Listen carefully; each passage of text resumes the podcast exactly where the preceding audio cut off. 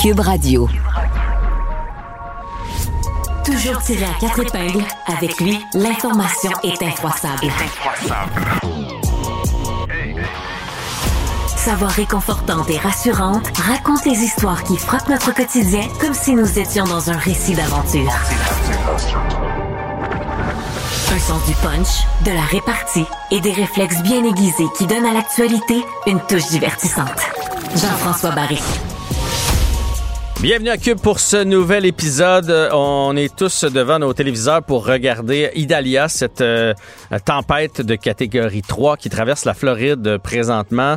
On sait jamais lorsque la tempête va toucher terre à quelle vitesse elle va aller, comment euh, comment fort vont être les pluies, les vents, les dommages que ça va faire et euh, évidemment lorsqu'on parle de la Floride comme ça, ça nous touche davantage parce que on connaît des gens qui y sont présentement, on connaît tous des gens qui ont euh, une maison là-bas, un condo, euh, une roulotte, en tout cas, bref, un pied à terre. Et même si on n'est pas là physiquement, présentement, les gens s'inquiètent quand même de savoir ce qui va arriver avec euh, avec leur petit leur petit lot, leur petit coin de terrain là-bas.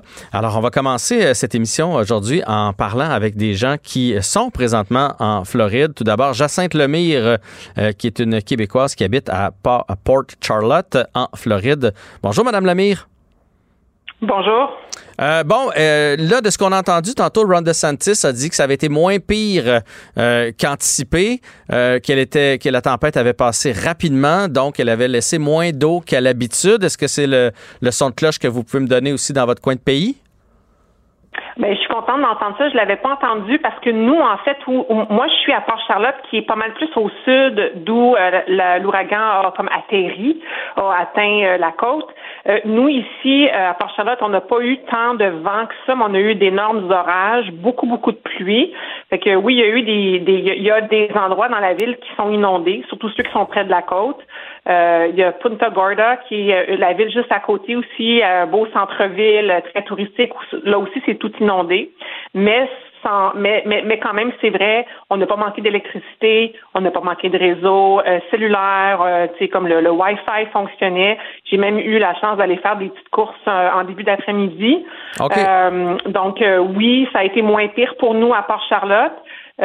et oui, ça l'a passé quand même plus vite qu'on pensait. J'ai vu les scans de, de l'ouragan, là, et puis je vois, oui, je, je constate que ça l'a passé plus rapidement dans l'œil, l'œil de l'ouragan. Oui, puis donc, elle n'est pas passée trop près de chez vous. Donc, ça, c'est la bonne nouvelle. Des places comme Fort Myers ont été déjà inondées et il y en a eu des dégâts. Il ne faut pas penser parce qu'on est en train de se dire que ça n'a pas été si pire qu'il n'y a pas eu de dégâts. Il y a des rues inondées, il y a des toits arrachés. Euh, Fort Myers, moi, en fait. Moi, c'est ça, effectivement. C'est là que quand je vous dis, je suis, moi, je suis près de Fort Myers. Donc, oui, c'est ça. On a connu vraiment des inondations. Euh, au niveau de dégâts d'arbres arrachés, de toits arrachés, c'est vraiment rien de comme ce qu'on a connu avec l'ouragan et Ian l'an dernier qui avait frappé carrément Fort Myers. Mhm. Euh, mais un ouragan, c'est pas l'œil nécessairement qui est le plus dangereux, c'est ce qui est autour.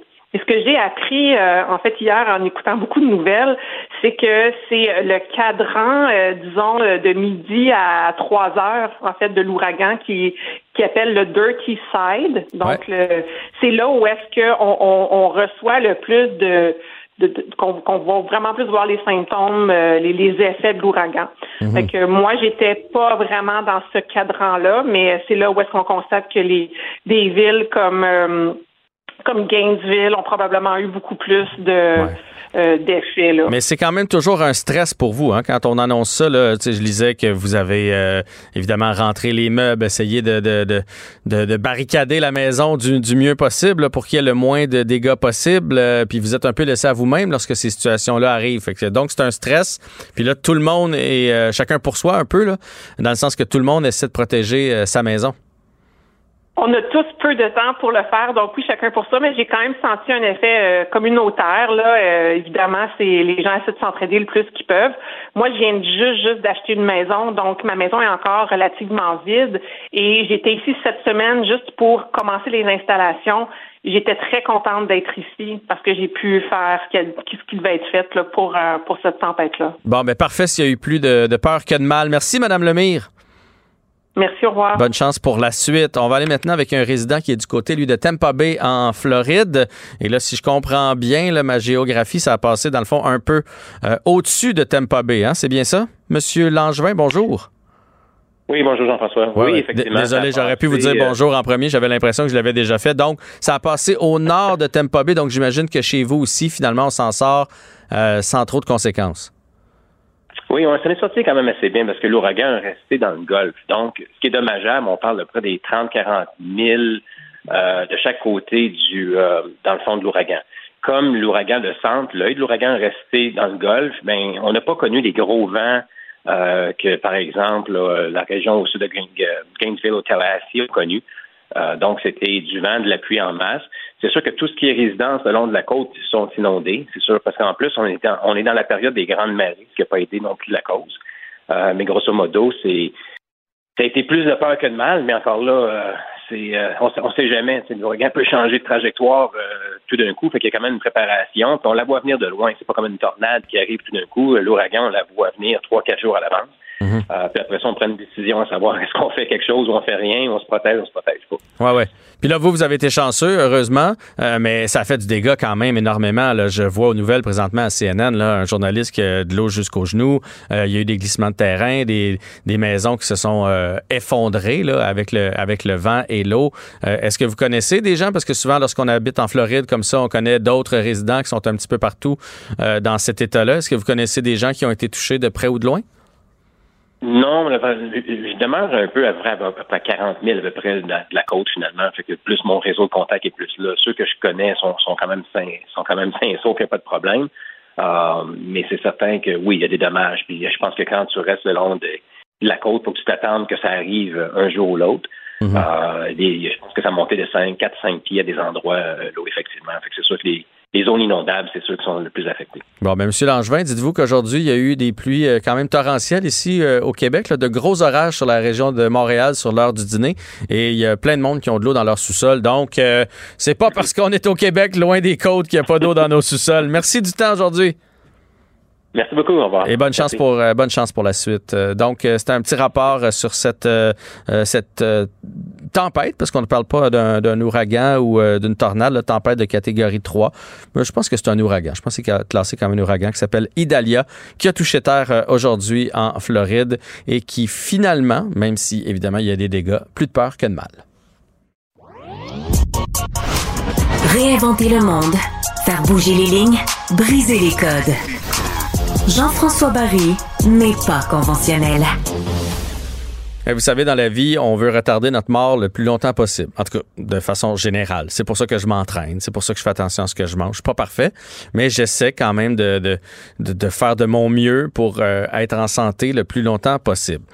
Euh, cette année, je vous l'ai déjà dit, lorsqu'on a vu les feux de forêt, lorsqu'on a vu ces particules et cette pollution atmosphérique, le, grand nuage causé par les feux de forêt, ça faisait réfléchir. C'est comme, OK, on est rendu là. On nous propose de, porter des masques.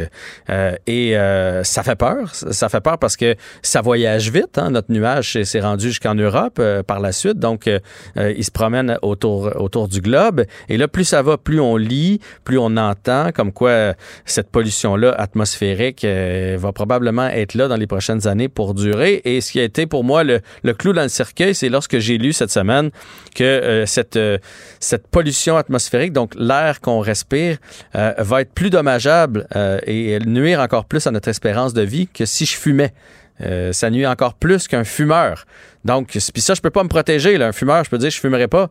Mais l'air, j'ai pas le choix de la respirer. On va en discuter avec euh, André Bellil, président de l'Association euh, québécoise de lutte contre la pollution atmosphérique. Bonjour, Monsieur Bellil. Mais ben, bonjour. Je sais que vous allez probablement me dire, ça fait longtemps qu'on vous le dit, mais comment ça se fait que tu te réveilles aujourd'hui, mon, petit bonhomme? Mais là, ça a saisi tout le monde, cette pollution atmosphérique cet été. Et quand on lit des choses comme ça, comme quoi c'est pire que de fumer la cigarette, ça saisit. Là. Ouais, puis euh, c'est ça, c'est le, choc avec la dure réalité là. Malheureusement, étant donné que c'est pas tellement visible la pollution de l'air, tant que c'est pas devenu euh, euh, extrême, ben on, on, tolère, on, ignore un peu. C'est pas tout le monde qui est, au courant, mais bon là on est rendu dans les conditions extrêmes. vous comprendrez que quand moi, par exemple, j'ai commencé à parler de la pollution de l'air il y a 40 ans, ben, les problèmes étaient différents. Aujourd'hui, il faut comprendre, et ça, nous, ça fait longtemps qu'on le dit, euh, il y a quatre grandes problématiques atmosphériques, mais qui se conjuguent, qui développent des synergies entre eux autres. Par exemple, celle qui est la plus choquante et la plus dangereuse, celle à laquelle on réfère aujourd'hui, c'est les problèmes de pollution de l'air, le smog, mhm. dans un contexte de canicule, le réchauffement planétaire. Alors, plus ça se réchauffe, plus ça concentre les polluants. Bon, ben, pour éliminer le problème, il faut réduire les polluants. Mais là, à cause du réchauffement de la planète et du, des, des, des, problèmes de, désertification, de sécheresse et de feux de forêt, ben là, au lieu de réduire, à cause des feux de forêt, par exemple, on augmente d'une façon absolument gigantesque la quantité de particules en circulation dans l'air. Puis ben là, si vous êtes dans le panache de fumée ou de smog, c'est vraiment dangereux pour la santé et euh, ça prend pas grand temps. Dans les hôpitaux, là, après trois jours de smog, on commence à compter les, admissions à l'urgence. Ouais, puis même si on se rend pas à l'urgence, dans le fond, c'est un, c'est un petit dommage, là, parce que j'imagine qu'on si on a 22 ans, on est moins à risque, mais ça, reste, on l'a inhalé pendant un bout de temps, cette, euh, cette fumée-là, cette mauvaise qualité de l'air-là. Fait que ça, ça endommage un petit peu nos poumons et euh, si ça, va s'amplifier à, à, travers les années, ben, à un moment donné, euh, tout ça va faire boule de neige. Ouais, ouais, très juste. Vous avez une analyse là, qui est tout à fait là, euh, ça coche, comme on dit, parce que c'est ça. Euh, les problèmes de pollution de l'air, on a tendance à, les minimiser. Mais on, sait qu'au niveau de la santé, et ça c'est reconnu par l'Organisation mondiale de la santé, par les gens de santé publique, pour certains polluants, dont les particules, dont les oxydes d'azote, qui sont les émissions des véhicules automobiles, ben, il n'y a pas de seuil en deçà duquel il n'y a pas d'affect d'affection pour la santé. On comprend aussi que les gens qui sont les plus fragiles sont les personnes âgées, les, enfants, les gens qui ont des maladies pulmonaires ou cardiaques et les sportifs. Mhm. Parce que les sportifs vont respirer beaucoup, beaucoup plus de, d'air en volume, si on veut, quand ils font de l'exercice, donc vont emmagasiner plus de pollution de l'air aussi. Fait qu'il faut pas penser que la pollution de l'air, c'est quelque chose là, d'insignifiant parce que c'est ça, c'est un tueur, et nous, ça fait longtemps qu'on le dit, c'est le plus grand tueur. Et maintenant, avec la crise climatique, cette situation-là va, euh, se, va s'amplifier. Ça va pas s'améliorer. J'entendais l'autre fois une spécialiste à Radio-Canada, dont j'oublie le nom, qui expliquait euh, que dans le fond, nos poumons, nos arbres, d'habitude, c'est eux autres qui filtrent un peu tout ça. Mais que cet été, au Canada et, sur le globe, parce qu'il y a des feux extraordinaires présentement en Grèce, là, euh, que dans le fond, nos poumons, entre guillemets, ça a été les plus grands pollueurs parce que à cause des feux de forêt. Donc, on a produit deux fois plus, on a moins d'armes, et là, cette espèce de, cycle-là, de, cercle vicieux qui ferait en sorte que ça pourrait même s'accélérer, le réchauffement climatique, est, un peu enclenché. Oui, ben c'est ça. Là, si on tombe, mettons, dans le jargon un peu spécialisé, on appelle ça les boucles de rétroaction. C'est que là, on a créé une situation qui elle-même devient, si on veut, moteur de ses propres impacts. Autrement dit, la sécheresse a engendré des problèmes qui, causent, si on veut, un, contexte propice pour des feux de forêt partout. Les feux de forêt prennent partout et à leur tour vont augmenter la température et en plus nous laisser des, quantités absolument incroyables de particules dans l'air. Et ça, ben, il faut aussi se rappeler que un arbre, puis là j'essaie de faire une image très simple, un arbre, là, c'est 50% de carbone. Ben, quand tu brûles un arbre, le carbone qui est contenu est renvoyé dans, l'air. Ben voilà, là, le, travail de, recyclage, si on veut, du carbone que l'arbre fait pour le transformer en oxygène, ben à partir du moment où il est brûlé, ça marche pas. Mais là, quand le volume de forêt est insuffisant pour compenser la quantité de CO2 qu'on émet, ben là, on est dans le trouble et ça, ça s'appelle une boucle de rétroaction.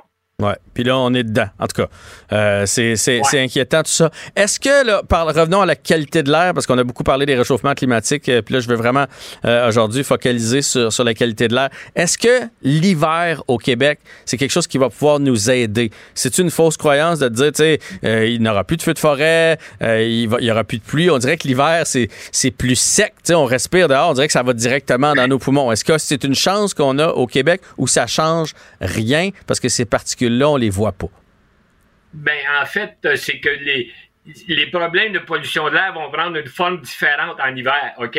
Bon, ce qu'il faut comprendre, quand on parle de smog et de pollution de l'air, on parle d'abord des transports, des, procédés industriels, euh, de la combustion du charbon, du pétrole, du gaz, les combustibles fossiles, qui émettent dans l'air les particules. ensuite, on ajoute en été, lors des feux de forêt, les particules en été, mais en hiver, on y ajoute aussi les particules de chauffage au bois. Hmm. OK? Donc, les problèmes de smog euh, sont euh, à, l'année maintenant et, ils sont fonction des bouleversements climatiques. Donc, avant, en hiver, les problèmes de smog d'hiver étaient beaucoup moins fréquents. Mais là, on a ce qu'on appelle des inversions climatiques qui captent ou gardent la pollution atmosphérique en basse altitude. Fait qu'on est pogné, on l'a direct dans le nez, veut, veut pas, que ce soit le smog d'hiver avec les poils à bois puis le transport en ville, ou que ce soit le smog d'été lors des canicules, avec toujours la pollution automobile industrielle à laquelle s'ajoute la pollution des feux de forêt est-ce qu'il y a quelque chose qu'on peut faire pour se protéger de ça? Est-ce que je vais devoir euh, porter la moustache comme vous pour, euh, pour filtrer l'air que je respire? Ou encore, est-ce que le masque, c'est quelque chose qui, qui est vraiment utile? On voit ça là, souvent euh, dans, dans, les pays comme la Chine ou le Japon. Là, ils portent le masque, eux autres, fréquemment. Est-ce qu'on s'en va vers ça au Québec? Est-ce que ça change vraiment quelque chose? Ou, dans le fond, il n'y a absolument rien à faire? Bon, je vais commencer par la première partie de votre question. Vous êtes pas mal rigolo. Alors, euh, oui, vous pouvez essayer avec une moustache. Je vais essayer ça. D'après moi, ça changera pas grand-chose. J'ai quand même un peu d'expérience là-dessus. Donc, par contre, oui, dans certains cas, euh, là, il faut y penser. Euh, lors des feux de forêt, là, les particules qui entrent dans les poumons vont premièrement sont minuscules, ils entrent très profondément, mais il y en a tellement que là, on sait que ça passe du poumon au sang. OK? Donc là, là, il faut vraiment, dans des cas extrêmes, là, quand on a les épisodes de smog qu'on a connus, oui, c'est une bonne idée. C'est plate en maudit, mais c'est une bonne idée de mettre un masque, surtout si on est une personne fragile. Je pense aux gens là, qui souffrent d'asthme, d'emphysème, de ces choses-là. Là. Hey, ça a été l'enfer, ces épisodes-là. Ouais.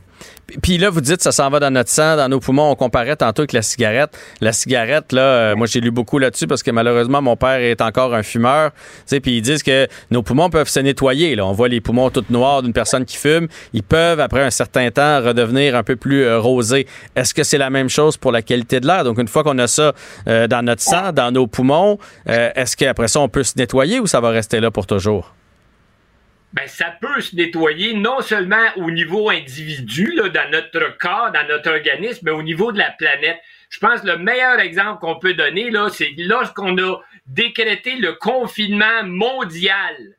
La pollution de l'air dans le monde a chuté drastiquement en trois semaines, au point où le cofondateur de l'AQLPA, mon ami euh, qui est un gars de Montréal, mais qui vit à Paris depuis 30 quelques années, ben, il m'a appelé de Paris pour me dire, André, crois-le, crois-le pas, depuis le temps que je reste, que je vis à Paris, c'est la première fois que je vois le ciel bleu. Mm-hmm. Ben oui, il y a moyen de faire rapidement. Mais ça, ça veut dire qu'il faut éliminer la combustion des combustibles fossiles dans, pour ce qui est de notre part, si on veut, individuel et sociétal. Et il va falloir composer avec la réalité climatique. ça, c'est pas gagné ben, il faut faire ce qu'on a à faire. Si on, si on le fait pas, ben, non seulement on se condamne, nous, à des problèmes, ben, on, laisse les générations qui nous suivent. Puis là, je vous regarde, là, vous êtes la génération qui me suit. Ben, euh, c'est ça. Si euh, vous passez pas le flambeau à votre tour, ben, vous venez de condamner ceux qui viennent après vous, là. Ouais, ouais. Inquiétez-vous pas, je pense souvent. Puis même, moi, j'ai trouvé, puis là, c'est peut-être dans ma tête que cet été, vous me parliez du ciel de Paris. Je trouve que cet été au Québec, on n'a pas un soleil aussi clair que d'habitude. J'ai l'impression qu'il y a toujours un petit filtre, que c'est toujours un, ben, c'est un peu moins clair, un petit peu euh, gris. Donc c'est simple à faire. C'est simple, simple, simple. C'est de la physique élémentaire. plus il fait chaud au sud de nous, plus il y a d'évaporation. Plus il y a d'évaporation, plus il y a de vapeur dans l'air. Plus il y a de vapeur dans l'air, ben là, ça fait une espèce de, de, de, ciel soit nuageux ou un, ciel gris, disons. Mais c'est un fait, hein? Il n'y a, jamais eu autant d'évaporation. Nous, on y goûte au Québec, on a de la pluie, là, de pain bout. Ben, cette pluie-là, elle vient pas de la planète Mars, elle vient du sud. Euh, Monsieur Bellil, vous êtes le scientifique le plus intéressant que j'ai entendu depuis longtemps.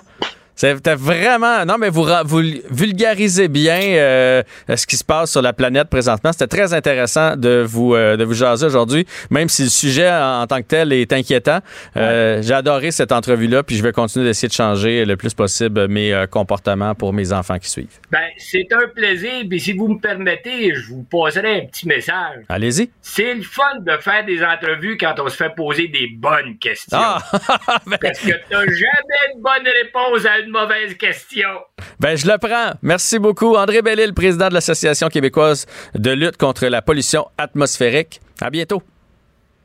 À bientôt. Merci. Au revoir. Savoir et comprendre tout l'été. Cube Radio. Des sujets chauds, des débats brûlants, des opinions enflammées. Des animateurs qui échauffent les esprits et les idées. Osez la différence. Alexandre Morin-Villouellette, Francis Gosselin, Philippe Richard Bertrand, Alexandre Dubé, Marie Montpetit, Jean-François Barry. Encore plus sur Cube Radio. Savoir et comprendre tout l'été. Cube Radio. Émotionnel ou rationnel? En accord ou à l'opposé. Par ici, les brasseurs d'opinion et de vision. Les rencontres de l'air. On retrouve Alexandre Moranville-Ouellette pour notre, euh, notre échange euh, quotidien. Et aujourd'hui, on va parler de la ministre Geneviève Guilbeault, ministre des Transports, euh, vice-président, vice, vice-première ministre du, du, Québec aussi, qui s'est fait prendre la main dans le sac. et j'imagine, dans ce temps-là, j'imagine toujours le réveil. Probablement qu'ils l'ont su la veille. Le métier, tu fais Ah, boy quelle journée de merde je vais avoir demain? Parce qu'évidemment, tu dois te présenter devant les journalistes et tu sais que tu vas avoir à répondre à ça. Et si vous n'avez pas vu donc passer la nouvelle concernant Mme Guilbeault, c'est que euh, sur son fil euh, Instagram ou Facebook, peu importe, elle a publié plusieurs photos d'elle en voiture, euh, en vacances, en famille. Et sur ces photos-là, elle ne porte pas sa ceinture de sécurité. Alors faites ce que je dis, faites pas ce que je fais c'est sûr que c'est la formulation à retenir dans un cas comme celui-là, Jean-François. En plus, ben, il y a des photos là-dedans qui sont prises, par exemple, durant la dernière campagne électorale. À ce moment-là, Mme Guilbeault est encore plus que ministre des Transports. On s'attend. Ministre des Transports est responsable du code de la sécurité routière. c'est sûr que aujourd'hui, ça fait dur un tout petit peu. Mais en plus, elle était ministre de la Sécurité publique juste avant. En plus d'être vice-première ministre, en plus d'être députée, elle a beaucoup des chapeaux, euh, Mme Guilbeault. Puis elle fait, euh, règle générale, ben, tout un travail. Sauf que c'est sûr que ça vient ternir, hein? Ça vient ternir ton image un tout petit peu quand c'est pas une, mais c'est comme cinq photos différentes dans lesquelles tu te retrouves sans ta ceinture. Bon. On a eu droit à des excuses, elle a fait face à la musique aujourd'hui. Moi, la première chose que je tiens à souligner, Jean-François, c'est qu'au moins, elle n'a pas essayé de jouer à la plus fine, puis elle n'a pas essayé de, de nier ce qui s'est passé. Ah, hein. C'est une experte en relations publiques. C'est une experte. Elle a suivi des cours là-dessus. Euh, on, ne la prendra jamais en défaut euh, sur ce qu'elle a à dire, ça je suis sûr et certain. Ah oui, puis elle a été extrêmement habile après ça pour euh, être capable de fournir des réponses. On peut écouter d'ailleurs, si je ne m'abuse, Jean-François, un petit extrait un peu comment ça sonnait lorsque Mme Guilbault est arrivée à l'Assemblée nationale plus tôt aujourd'hui? Les photos qui ont été diffusées, effectivement, c'est des photos qui étaient sur mes réseaux sociaux, qui datent d'un certain temps, il faut dire, mais ça ne change rien. Là. Effectivement, j'ai oublié à certaines occasions de porter ma ceinture de sécurité. C'est quelque chose d'inacceptable, ça va de soi. Des infractions au code de la sécurité routière, ce sont des oublis. Je tiens à dire que de façon générale, 99,9% du temps, je porte évidemment ma ceinture de sécurité. D'ailleurs, il y a sur mes réseaux sociaux aussi des photos de moi où je porte ma ceinture de sécurité qui sont pas dans l'article, mais ça n'excuse rien. Alors, je veux m'excuser pour ces oublis-là et peut-être en profiter pour réitérer. Tu sais, nous, les politiciens, on est des êtres humains comme tout le monde. Alors nous aussi, on commet des erreurs. Je suis très imparfaite comme personne. Ouais, ouais. Puis pour vrai, pour vrai, moi, là, je, trouve qu'elle fait un, bon boulot, qu'on l'aime, qu'on l'aime pas. Euh, quand elle prend un dossier, on a l'impression vraiment qu'elle veut aller au bout de son affaire. Là. Ça, euh, ça j'ai pas de doute. Fait qu'on va pas tout jeter non plus euh, son travail à cause de, de, ce qui est arrivé. En même temps, 99,9% du temps, et on a été chanceux en maudit de tomber sur ces, sur ces photos-là. je veux dire, ça y arrive de ne pas la porter, c'est ce qu'on comprend. Après faire ça, puis il y a des photos qu'elle a l'air libre, là, puis elle se promène, elle a même la jambe un peu sur le bord. tu vois que si tu prends photo comme ça, Alexandre, moi, je, porte toujours ma ceinture, puis quand je ne l'ai pas, j'ai l'impression qu'il me manque quelque chose. Fait que c'est fait de façon consciente. Puis c'est pas grave. C'est ce qu'on lui a demandé aussi. Puis plus tard là-dedans, il a dit Ah, ben, il y a des photos qui sont prises dans mon véhicule, qui datent de 2011, qui a pas d'alarme. C'est pour ça que j'avais pas ma ceinture, parce qu'habituellement, en plus, ça bip, hein, quand t'en mets pas ta maudite ceinture. Non, c'est sûr qu'il y a toutes sortes de détails là-dedans. Qu'elle l'avoue d'emblée, moi, ça me réjouit, parce qu'il y a eu d'autres cas dans l'histoire récente où ça a été, euh, ça a été plus laborieux d'obtenir euh, des excuses, d'obtenir compensation. Ben ouais. euh, on a eu ici à Cube Radio, on l'avait reçu pour parler de tout ça, puis un peu partout sur d'autres stations. On se souviendra de Denis Coderre. je hein, m'en allais à la même place avec son, son, téléphone. Ben oui. Son téléphone cellulaire, hein, il y a des photos de lui, une photo où on le voit là, en train de regarder dans la position du gars qui regarde son sel à une intersection. Tu sais, la position, le gars penché, les deux yeux vers le bas, les deux mains qui tiennent même pas le volant puis qui ont l'air de tenir quelque chose entre ses deux cuisses c'était son téléphone cellulaire. Puis Monsieur Coder, il y avait comme deux options. Soit il l'avouait puis il disait ouais maudit, je paye mon constat puis on en on en parle plus. Mais il a décidé de s'obstiner, hein. Puis il était venu, il était, il avait expliqué ah ben vous savez mon téléphone cellulaire est tombé de mon socle. Alors là j'essayais de le prendre puis de le rattraper puis de le remettre. Puis c'était exactement à ce moment-là qu'on m'a pris en photo. C'est tellement dommage c'est tellement un, merveilleux hasard. Non non. Puis Monsieur Coder, il a eu l'air fou vraiment fou lors de cette histoire-là.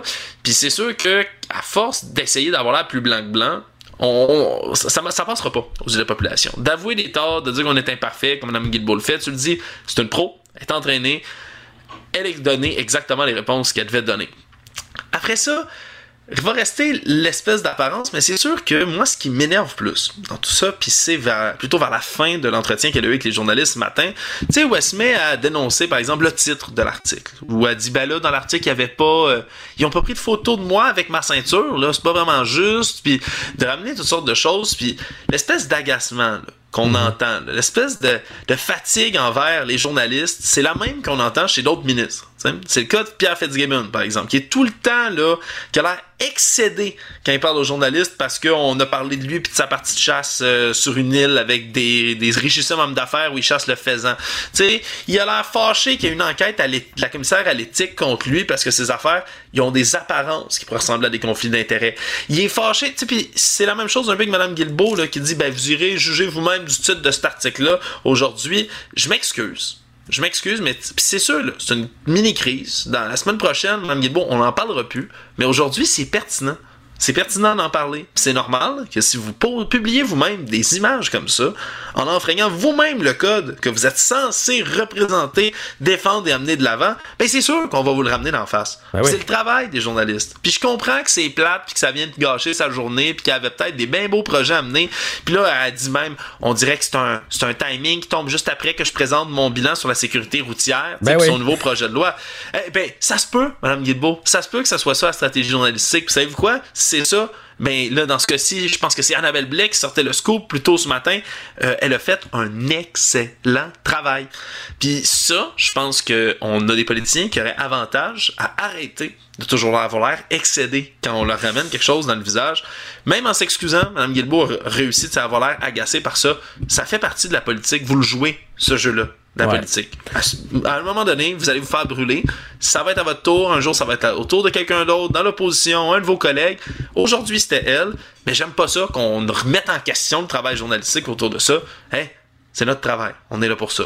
Que vous l'aimiez ou pas. Mais moi, ça, tu vois, j'ai l'impression, puis je, sens plus ce ton-là depuis les derniers mois. Ils sont tellement présentement puissants. La, la CAQ sont tellement, je vais appeler ça, au-dessus de leurs affaires. Puis ça, dans la vie, peu importe le métier c'est jamais bon d'être au-dessus de, tes affaires. Parce que dans ce temps-là, tu te sens puissant, puis tu as l'impression qu'on devrait pas s'attaquer à toi pour ça, ça, ça, ça. sais, présentement, Fitzgibbon, Guilbeault, euh, c'est pas des gens qui sont en danger dans leur circonscription. On s'entend.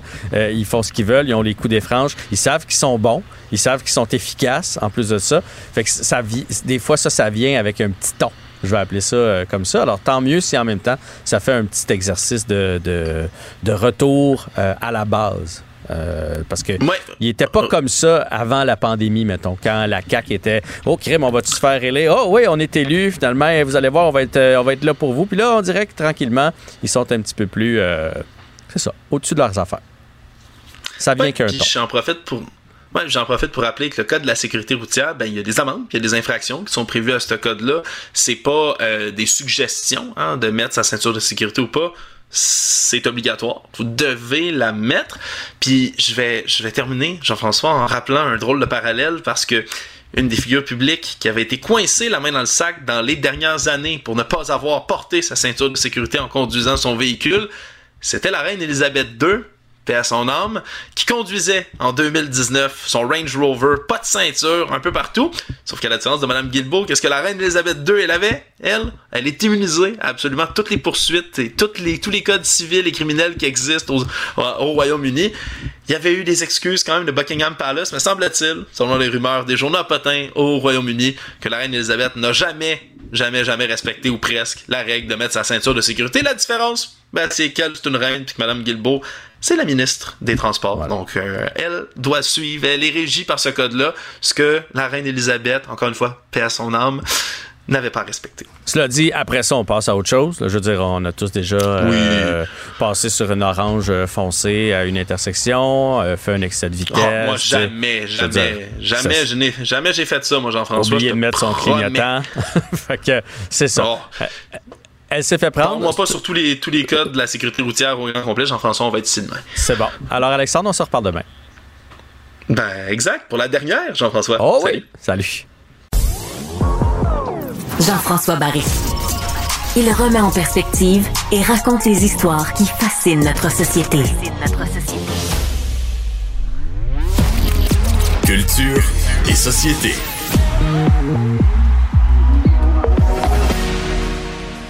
Anaïs Gertin-Lacroix est là pour la chronique Culture et Société. Je dirais qu'aujourd'hui, le thème de cette chronique est douteux. Hein, et douteux, Douteux. Ce serait le, le thème. T'es pas d'accord avec ça? Il me semble que tes trois sujets, c'est douteux.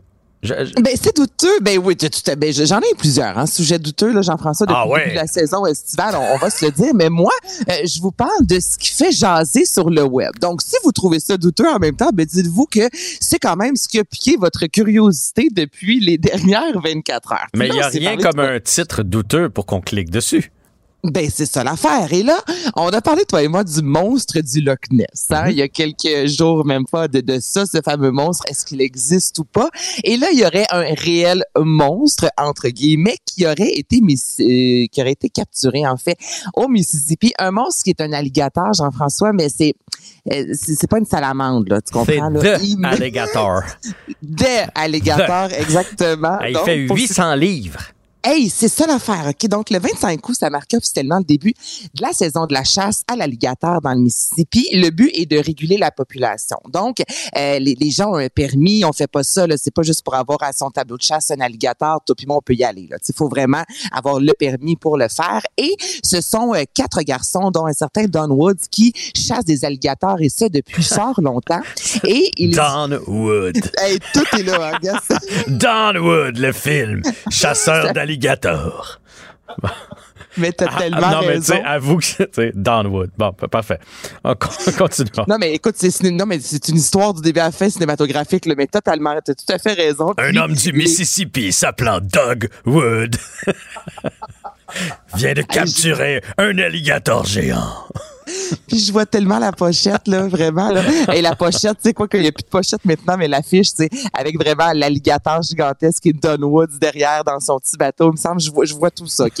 Et allez faire un tour, notamment sur le site de TVA Nouvelle pour voir ce fameux alligator, comme tu l'as mentionné, 800 livres, OK, Jean-François? 4,3 mètres de long. Juste le tour du, du corps, là, le tronc, c'est 1,8 mètres. Et là, ça a pris 7 heures sortir cette Et les hommes disaient, à la base, quand on, le voyait, ça avait l'air juste d'un tronc d'arbre, tellement c'était immense.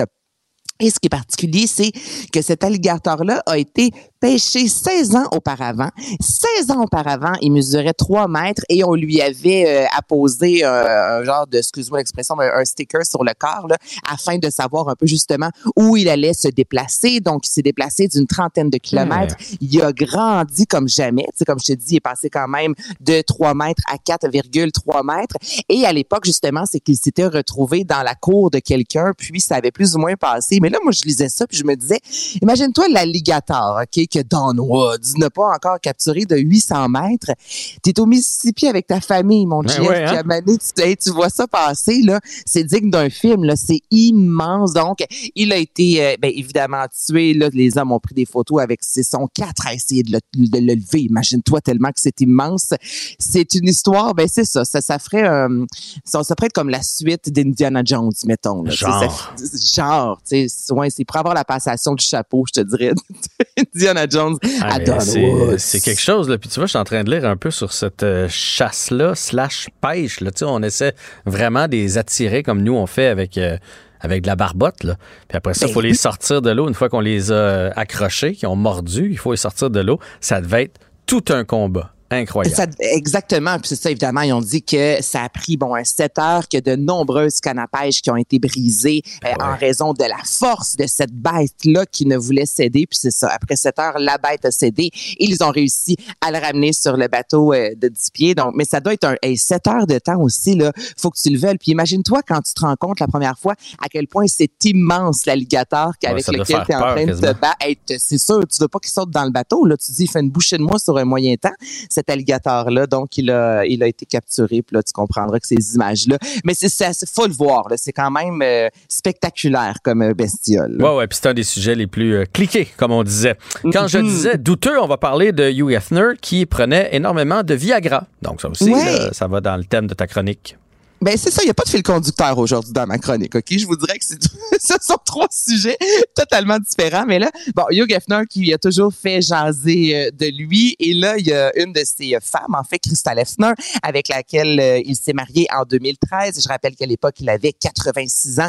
Elle avait 26 ans. Euh, Hugh Hefner, il y a eu de nombreux documentaires racontant un peu justement la vie sexuelle au fameux manoir Playboy, démontrant que finalement, c'était beaucoup plus toxique que ce que l'on pensait. Les filles qui lorsqu'elles avaient été euh, embauchées pour devenir euh, Playmate ou encore les fameuses bunnies, là, les fameux Mhm. lapins, euh, tu sais que rapidement, on les obligeait à se faire ton, euh, pas tondre, teindre plutôt. D'après moi. D'après moi, les deux. oh, voyons, OK.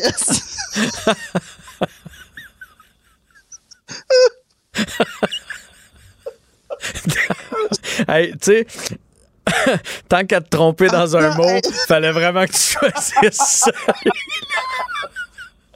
Donc, on disait donc, Donc, elle que les bonnies se faisaient teindre. teindre en blonde. On Ah, leur voilà. payait une poitrine euh, immense. Et souvent, bon, il y avait, il y a eu de la drogue, ça a été prouvé là, dans des euh, orgies et tout ça. Donc, Mhm. l'ancienne conjointe de Yoga Fatina, entre autres, qui a écrit un livre, c'est ça, c'est ce qu'elle a raconté, c'est que celui-ci désirait tellement avoir une vie sexuelle, peu importe l'âge, aussi performante, qu'il a consommé énormément de Viagra et ça a été, euh, ça a été euh, prouvé en fait, Jean-François scientifiquement, que le Viagra peut rendre sourd. Donc Hugh Hefner était sourd d'une oreille en raison de la quantité de Viagra consommé. Ah ouais, hein? C'est, je ne sais pas quoi ajouter de Euh, plus à non. cette Je savais pas que le. Viagra pouvait rendre sourd. La masturbation rend sourd, le Viagra rend sourd. Le Viagra rend sourd, exactement. Mais imagine-toi, il faut en, faut, faut, faut en consommer euh, Ah en ouais. quantité. Donc, Ça veut dire que t'as on plus dans les oreilles, C'est ça que ça veut dire. ben, il se passe plus grand-chose. Le sein est ailleurs, là. Puis, C'est ça que ça veut dire. On va être capable de se rendre au bout de cette affaire-là? ah, pense à l'autre Il sujet. ok? reste un seul sujet, la rentrée scolaire. Et euh, bon, on nous propose une coupe longueuil.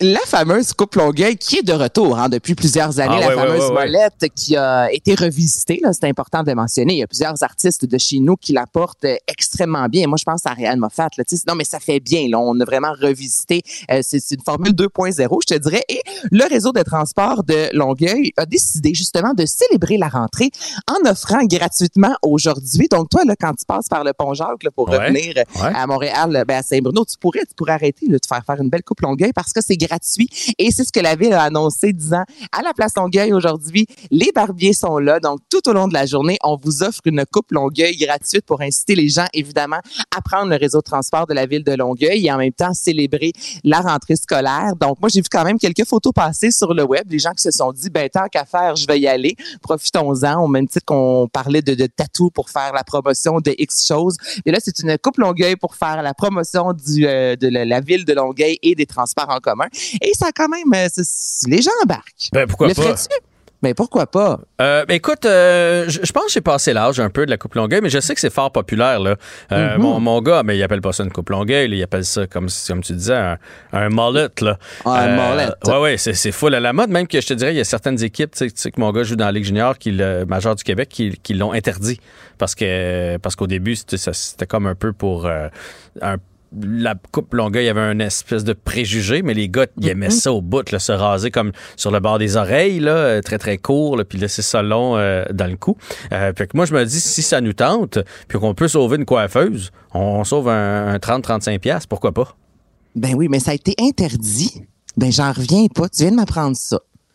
Ben, euh, je sais pas si ça l'est encore cette année, mais quand ça a commencé, euh, Ouais. il y a comme un an, là, euh, tu sais, on n'était pas sûr que ça allait devenir à la mode. On avait l'impression que c'était peut-être un peu plus de niaisage. Puis, as-tu vraiment envie, Ouais. pendant l'hymne national, au début, c'est que la caméra se promène sur les joueurs au banc qui ont toute la coupe longueuil? Tu comprends?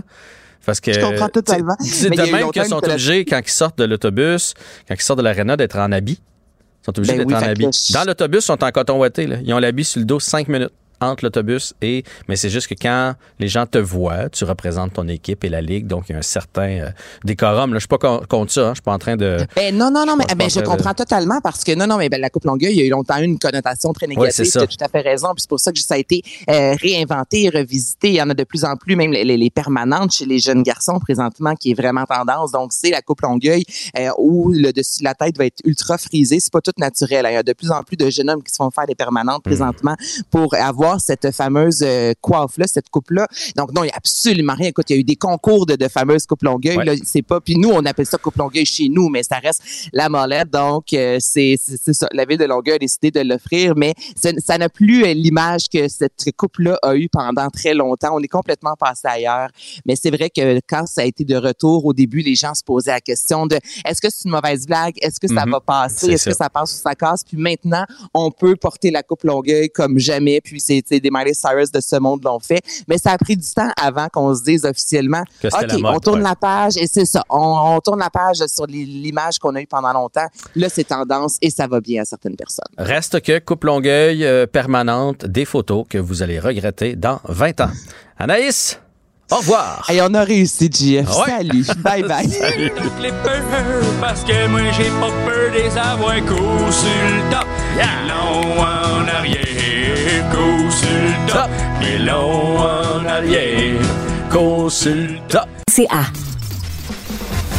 Compteur hors pair, avec ses récits ciselés et captivants, il nous tient en haleine jusqu'à la fin. Jean-François Barry. C'est la rentrée scolaire pour euh, les jeunes et là, on va les voir débarquer de l'école, de l'autobus ou revenir euh, à pied si c'est des marcheurs après l'école. Et là, vous savez, surtout en début d'année, les jeunes veulent bien faire. Ils veulent plaire aux professeurs. Ils amènent, on dirait, la totalité de leur casier ou de leur pupitre dans leur sac. Hein, Il y a un petit papoute de 8 ans qui doit peser 62 livres. On a l'impression que son sac à dos en pèse 45. Euh, on dirait quasiment que les épaules, ils vont par en arrière. Est-ce que c'est... euh, je veux pas dire dangereux, mais c'est assurément pas quelque chose qui est bon pour le dos des enfants, pour leur développement, eux qui sont en pleine croissance. On va en discuter avec Guillaume Corbin, président de l'Association des chiropraticiens du Québec. Bonjour, Monsieur Corbin. Bonjour, enchanté, heureux d'être avec vous. C'est un sujet qui est d'actualité, justement. Ben, avec la rentrée scolaire, oui, puis il faut repasser une couche. Là. Moi, je vous dirais, c'est pas la première fois dans mes années de radio et de télé qu'on fait ce sujet-là, mais c'est, c'est vrai qu'on en met trop dans le sac à dos, qu'on le porte mal aussi, et qu'il y a souvent des sacs à dos qui sont mal adaptés.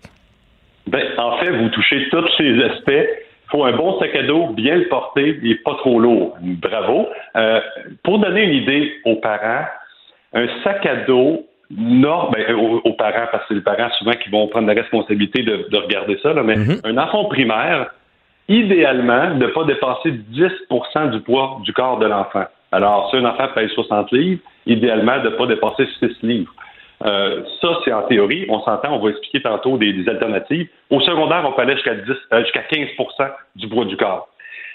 Évidemment, la rentrée, c'est pas évident. On le sait qu'il y a beaucoup de, beaucoup de livres, beaucoup de choses à amener. Ce qu'on dit à ce moment-là, lorsqu'on dépasse ce pourcentage, euh, on peut enlever le sac à dos lorsqu'on ne bouge pas. Donc, si je suis en mouvement vers l'école, j'attends l'autobus ou je vais dans l'école en attendant, bon, on le dépose par terre, par exemple. Je le dépose par terre. Ça, ça fait une grosse différence. L'autre point, quand on veut mettre un sac à dos qui est trop lourd, souvent on va donner comme un, comme un, coup, comme un swing en bon français. Euh, ça, c'est vraiment pas bon. Euh, donc, quelqu'un peut nous aider ou on le dépose sur une table, puis après ça, on peut le mettre. Euh, puis à ce moment-là, c'est beaucoup plus, disons, on minimise l'impact d'un sac qui est lourd. Oui. Puis euh, on, s'adresse aux parents, mais aux professeurs aussi. Si vous savez quand même les, devoirs que vous donnez un soir, puis peut-être vous dire, ouais, là, j'en donne dans toutes les matières. mes jeunes vont repartir avec un sac à dos trop plein. Après ça, on parlait de comment on le porte. Parce que moi, quand je me souviens que j'étais cool au secondaire et je le portais avec seulement une ganse sur une épaule. Je le mettais pas sur les deux épaules. Puis ça, ben, veut, veut pas, mm-hmm. c'est pas bon non plus. Il faut le porter comme, comme il doit être porté. Donc, les deux ganses. Euh, euh, des fois, même, on a, même une ganse qui est près de, du nombre à la taille? Oui, en fait, ce qui est devant, les bretelles à l'avant, c'est pour éviter le ballottement droite-gauche, celle à la taille. Puis celle qui est plus au, sternum, ben, c'est pour euh, euh, s'assurer que les bretelles ne décollent pas de chaque côté, parce, que sinon, il faut forcer pour contrebalancer. Alors, le sac à dos doit être euh, les deux bretelles, ça c'est super important. Euh, l'autre point important, c'est que le sac à dos doit être près du corps. Hein. On voit ça, beaucoup d'enfants, le sac à dos est beaucoup trop bas, beaucoup trop loin du corps. Alors, le corps doit beaucoup plus forcer pour se tenir droit. Alors, euh, le sac à dos près du corps, on peut mettre une main entre le sac à dos là, puis le, dos de l'enfant. Il faut quand même pas que ce soit trop collé non plus, pas trop serré.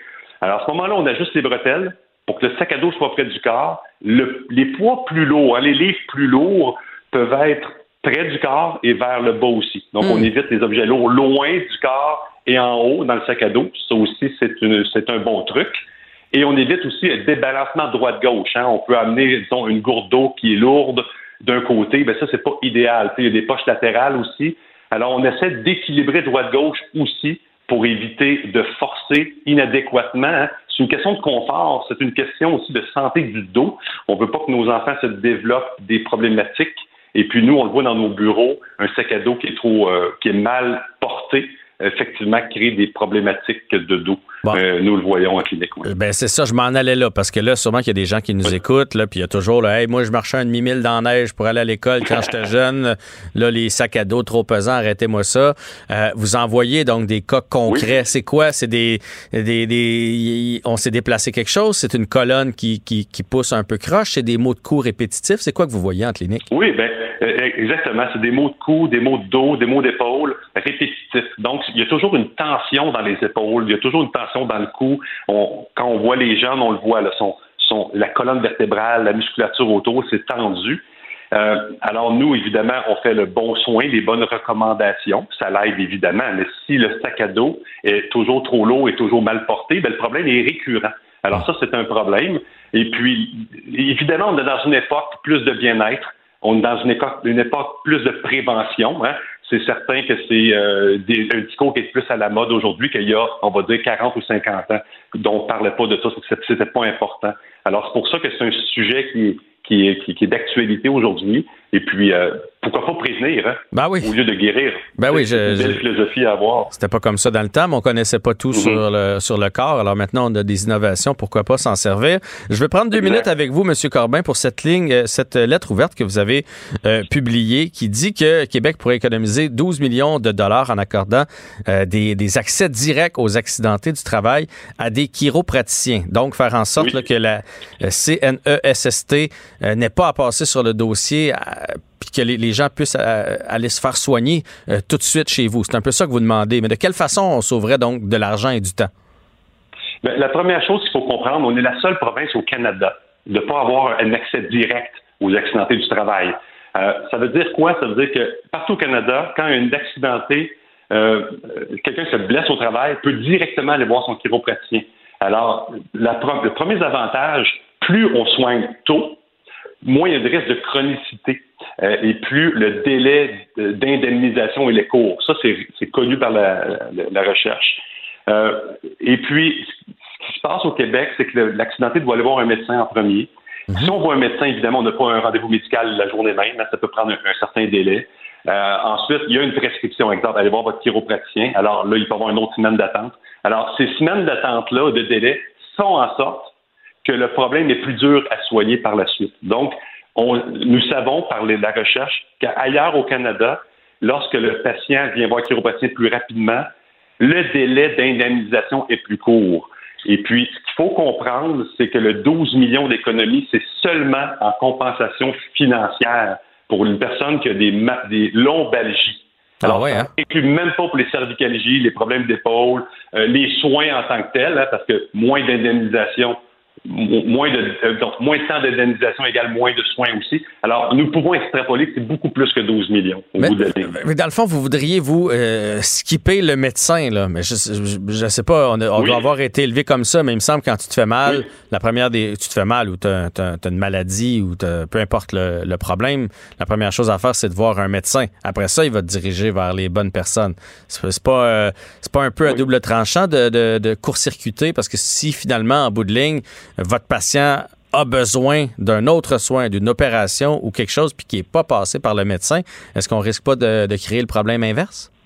Ben, ça, c'est intéressant parce qu'il y a une co-gestion avec le médecin. Donc, c'est pas de voir exclusivement le, le chiropraticien, c'est de voir le chiropraticien rapidement, tout en ayant voir son médecin aussi. Parce que la personne peut avoir besoin d'un d'un aide psychologique, par exemple, ou peut avoir besoin d'une opération, des choses comme ça. Donc, cette co-gestion-là existe partout au Canada.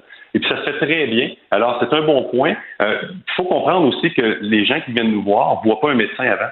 Donc, les gens qui viennent nous consulter appellent à nos bureaux pour nous consulter directement. Donc, c'est exactement la même chose qui se fait actuellement. C'est juste que pour les cas des accidentés de la route, et, et- et- j'ai dit du travail et de travail. la route aussi, Mhm. donc, on peut extrapoler ça à la route aussi. Euh, ce serait le même fonctionnement que les gens, la façon dont les gens nous consultent actuellement. Euh, donc, ça. C'est juste qu'on le ferait de façon légale. Parce que si on se fait mal, la première chose Oui. qu'on va faire, on n'attendra pas de voir un médecin s'il y a une liste d'attente. Euh, moi, je suis le premier, là. Je vais aller voir mon ostéopathe ou mon chiro ou euh, peu importe. Là. Oui. Je vais me soigner tout seul. Puis après ça, je vais aller voir mon médecin, mais je vais, je vais me soulager en premier. Fait que dans le fond, ce- Exactement, ce qu'on fait déjà, vous voudriez que ce soit reconnu. Oui, puis de toute façon, ça se fait assez simplement. C'est un change- changement réglementaire euh, qui se fait entre autres par les EPS. Les EPS ont eu ce, ce gain-là il y a quelques, quelques temps. Même, je pense que c'était la semaine passée, c'était euh, euh, c'était annoncé. Alors, c'est un changement réglementaire. C'est quelque chose qui est simple à faire. Ça se fait partout ailleurs, ça fonctionne bien. Je pense que les patients et le, le gouvernement seraient gagnants dans ce dans ce nouveau nouvelle façon de faire. Docteur euh, Guillaume Corbin, président de l'Association des chiropraticiens du Québec. Très intéressant de vous entendre aujourd'hui. Merci beaucoup. Merci. Au revoir. Réinventer le monde, faire bouger les lignes, briser les codes. Jean-François Barry n'est pas conventionnel. Les rencontres de l'heure. C'est une mesure de paresseux. Francis Gosselin. Qu'est-ce que tu fais d'envoyer de l'argent à du monde qui gagne 98 000 par année? tu sais? La rencontre, Barry Gosselin. On retrouve Francis Gosselin, notre économiste et collectionneur aussi, euh, parce que je me rends compte, euh, pour ceux qui nous écoutent avec la, la vidéo, euh, de temps en temps, tu es sur le bord de ta fenêtre avec des figurines, et là, derrière toi, il y a des planches de, de skateboard qui font, si je me trompe pas, une œuvre d'art. Yes, c'est une œuvre de Jean-Michel Basquiat et euh, je, je c'est, ça a été une des premières, euh, tu sais, à l'époque où j'étais plus jeune, c'était, c'est une reproduction évidemment, mais j'ai acheté ça dans un voyage à New York à un moment donné, au Museum of Modern Art. C'est, euh, je crois que c'est Monster le nom de l'œuvre de Jean-Michel Basquiat sur des skateboards, c'est quand même le fun. Ouais, c'est très beau. Tu es un homme raffiné. Euh, on va peut-être se promener en, se promener en skateboard d'ailleurs, Francis, parce que là, le ministre Fitzgibbon qui dit que finalement, ça va être 75% moins de voitures sur nos routes. C'est quand même pas mal. Euh, oui, effectivement, mais bon, faut prendre ça quand même avec euh, des pincettes. Que moi, ce que j'ai surtout retenu, euh, Jean-François, c'est que ben, ce qui avait été énoncé initialement, qu'il fallait, il fallait la moitié moins de véhicules sur les routes du Québec par le ministre Fitzgibbon, ça avait beaucoup fait réagir. En fait, selon, selon toujours le, ce même ministre, en fait, cette, cette évolution-là, il la voit comme étant très graduelle, puis comme étant un peu la conclusion logique, notamment d'investissement du gouvernement dans les transports en commun, puis dans d'autres formes de mobilité. Donc pour lui, c'est pas une question de mettre en place là, des mesures coercitives pour dire vous n'aurez plus de voiture là, ou quoi que ce soit, mais bien le simple fait que naturellement, on va avoir moins besoin de véhicules individuels. Euh, Monsieur Fitzgibbon a notamment pointé, puis ça, j'ai trouvé ça très intéressant quand même. Ça n'avait pas été abordé initialement, mais tu l'as sûrement observé, Jean-François, les jeunes aujourd'hui sont un petit peu moins friands d'automobiles individuelles, puis juste le simple fait que l'âge d'obtention du permis euh, a été décalé quand même assez de manière assez linéaire depuis euh, quelques décennies. Fut une époque, là, moi, je me rappelle quand j'étais jeune, dans les années 80, là, 90, là, on obtenait son permis le jour de ses 16 ben ans. Ben, c'est moins la norme aujourd'hui. Euh, les jeunes euh, ont moins, ont moins, Ils ont moins cette urgence-là. Ça peut être à 17, ça peut être à 18. Ça les stresse plus maintenant. Exactement. Puis aussi parce que faut se le dire, dans les années 80-90, il y avait aussi moins de manières de se déplacer. Bon, les transports en commun, ça n'a pas tellement progressé, mais ça reste qu'aujourd'hui, il y a quand même une ligne de métro qui se rend à Laval. Euh, il y a le REM. Bon, là, ça, c'est tout récent. Mais tu sais, euh, tu le sais, là, j'étais un grand adepte, moi, de la trottinette électrique. C'est des trucs qui n'existaient pas il y a cinq ans. Tu sais, puis aujourd'hui, c'est quand même des alternatives. Je te dis, moi, moi personnellement, Jean-François, j'ai fait mon petit bilan récemment. J'ai fait 400 kilomètres avec ma trottinette cet été. Quand même. Euh, c'est 400 que j'aurais probablement fait en voiture autrement. Euh, fait que tu sais, veux, veux pas, ben si tu es dans une maison, tu as peut-être besoin d'un véhicule de moins. Il y a aussi des solutions comme Communauto, bon, qui restent un peu marginales dans l'ensemble du parc automobile, mais s'il y avait un peu plus de concurrence, s'il y avait plus d'offres, s'il y avait plus de variété là-dedans, euh, ben éventuellement, on pourrait imaginer que les gens soient plus dans une logique d'accéder à un véhicule que de posséder un véhicule, ce qui voudrait dire que tu as moins, moins besoin de voitures au total si la même voiture, elle peut être utilisée par 2, 3, 4, 5, 10, 20 familles ou 20 personnes, comme c'est le cas des communautés. Donc, c'est un petit peu intéressant. En tout cas, j'ai trouvé que du point de vue vraiment économique, ça précisait un peu la pensée. Initialement, je sais qu'on avait beaucoup réagi là, assez négativement à cette, euh, cette là de M. Fitzgibbon, mais avec un petit peu plus de données là, qui précisent sa pensée, je trouvais que c'était pas c'était pas con, en tout cas. On va se le dire comme ça. Non, non, puis il y a moyen de le faire. Puis c'est drôle que tu parles de communauté parce que je me disais que toi et moi, on pourrait s'ouvrir ça. Un service de l'espèce de location de voitures. Parce qu'on a souvent une voiture par personne à la maison pour les fois où ça va servir. Tu sais, on veut pas être pris un matin. Euh, ta femme en a besoin, toi t'en as besoin, puis là t'en as juste une dans le cours. Mais s'il y avait un système qui permettait, tu sais que mardi tu vas avoir besoin de deux autos, quelqu'un t'enlève une chez nous, chez vous pour la journée, le reste du temps t'en as mhm. pas de besoin, ça serait, ça serait drôlement pratique. Puis je pense qu'il y a bien des gens euh, qui, qui osent pas, soit s'acheter une voiture électrique en se disant ouais mais la fois où je vais dans le bois, la fois où je vais au chalet, tu sais, mais si on pouvait en louer pour ces ces 15-20 journées-là par année, mais ça réglerait euh, une bonne partie des problèmes. Alors, si ça t'intéresse, on investit ensemble. Euh, écoute, on investit ensemble quand tu veux, puis je pense que dans notre investissement, Jean-François, je vais me permettre d'adapter un petit peu de raffinement. Tu, disais que j'étais raffiné tout à l'heure. Moi, un des trucs qui me frustre énormément dans la location automobile, pour en avoir loué en voyage ou à différents moments, tu sais, des camions, comme tu l'évoques au besoin, c'est que le processus de location est, comme en termes d'expérience client je veux pas cibler aucune entreprise particulière, mais c'est toujours une catastrophe. Je comprends pas pourquoi. Tu sais, Communauto, au moins, là, je suis pas grand fan de ça, mais au moins, ils ont résolu une partie. T'arrives, tu mets ta petite carte, tu pars avec le char. Je rêve qu'un jour, Avis, Hertz, U-Haul, toutes ces compagnies-là, t'arrives, tu mets ta petite carte, tu pars avec le véhicule.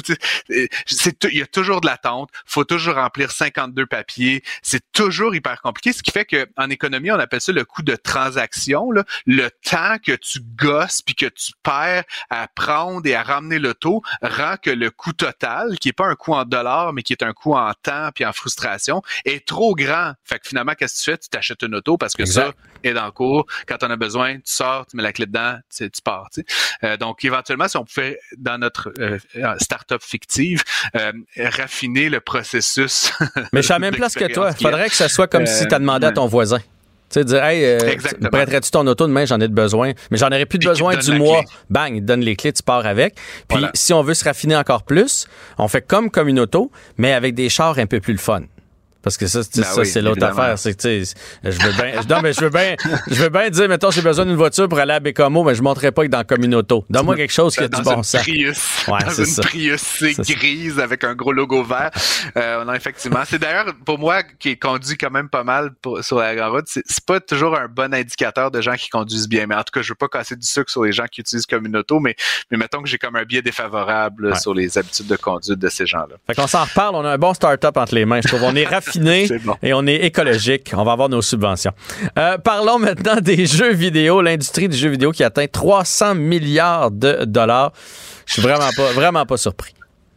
Ben, qui va atteindre. Là, et cette année, on est à 215 milliards de dollars. C'est tous les dollars US d'ailleurs que, que je te donne là. Euh, c'est un, un site, là, le site américain StockApps, qui, qui en fait prédit là, que d'ici 2026, donc d'ici environ deux à trois ans, euh, le chiffre d'affaires total de l'industrie atteindrait donc c'est ça les 300 milliards. C'est beaucoup d'argent quand même. Mhm. Euh, et puis, euh, qu'est-ce qui favorise ça? Ben, évidemment, deux choses. Un, l'industrie traditionnelle du jeu a beaucoup évolué. Euh, tu- je, je pense que j'ai déjà parlé avec toi de, de Fortnite, mais euh, à une époque, on vendait le jeu. Euh, puis le jeu, ben, il se vendait chez euh, GameStop, euh, chez Zellers, chez Walmart, euh, Chez dans n'importe quelle grande surface. Ben, je, je sais pas, écoute, ça, ça témoigne Chez de mon Woolco. Chez. Woolco, chez Steinberg.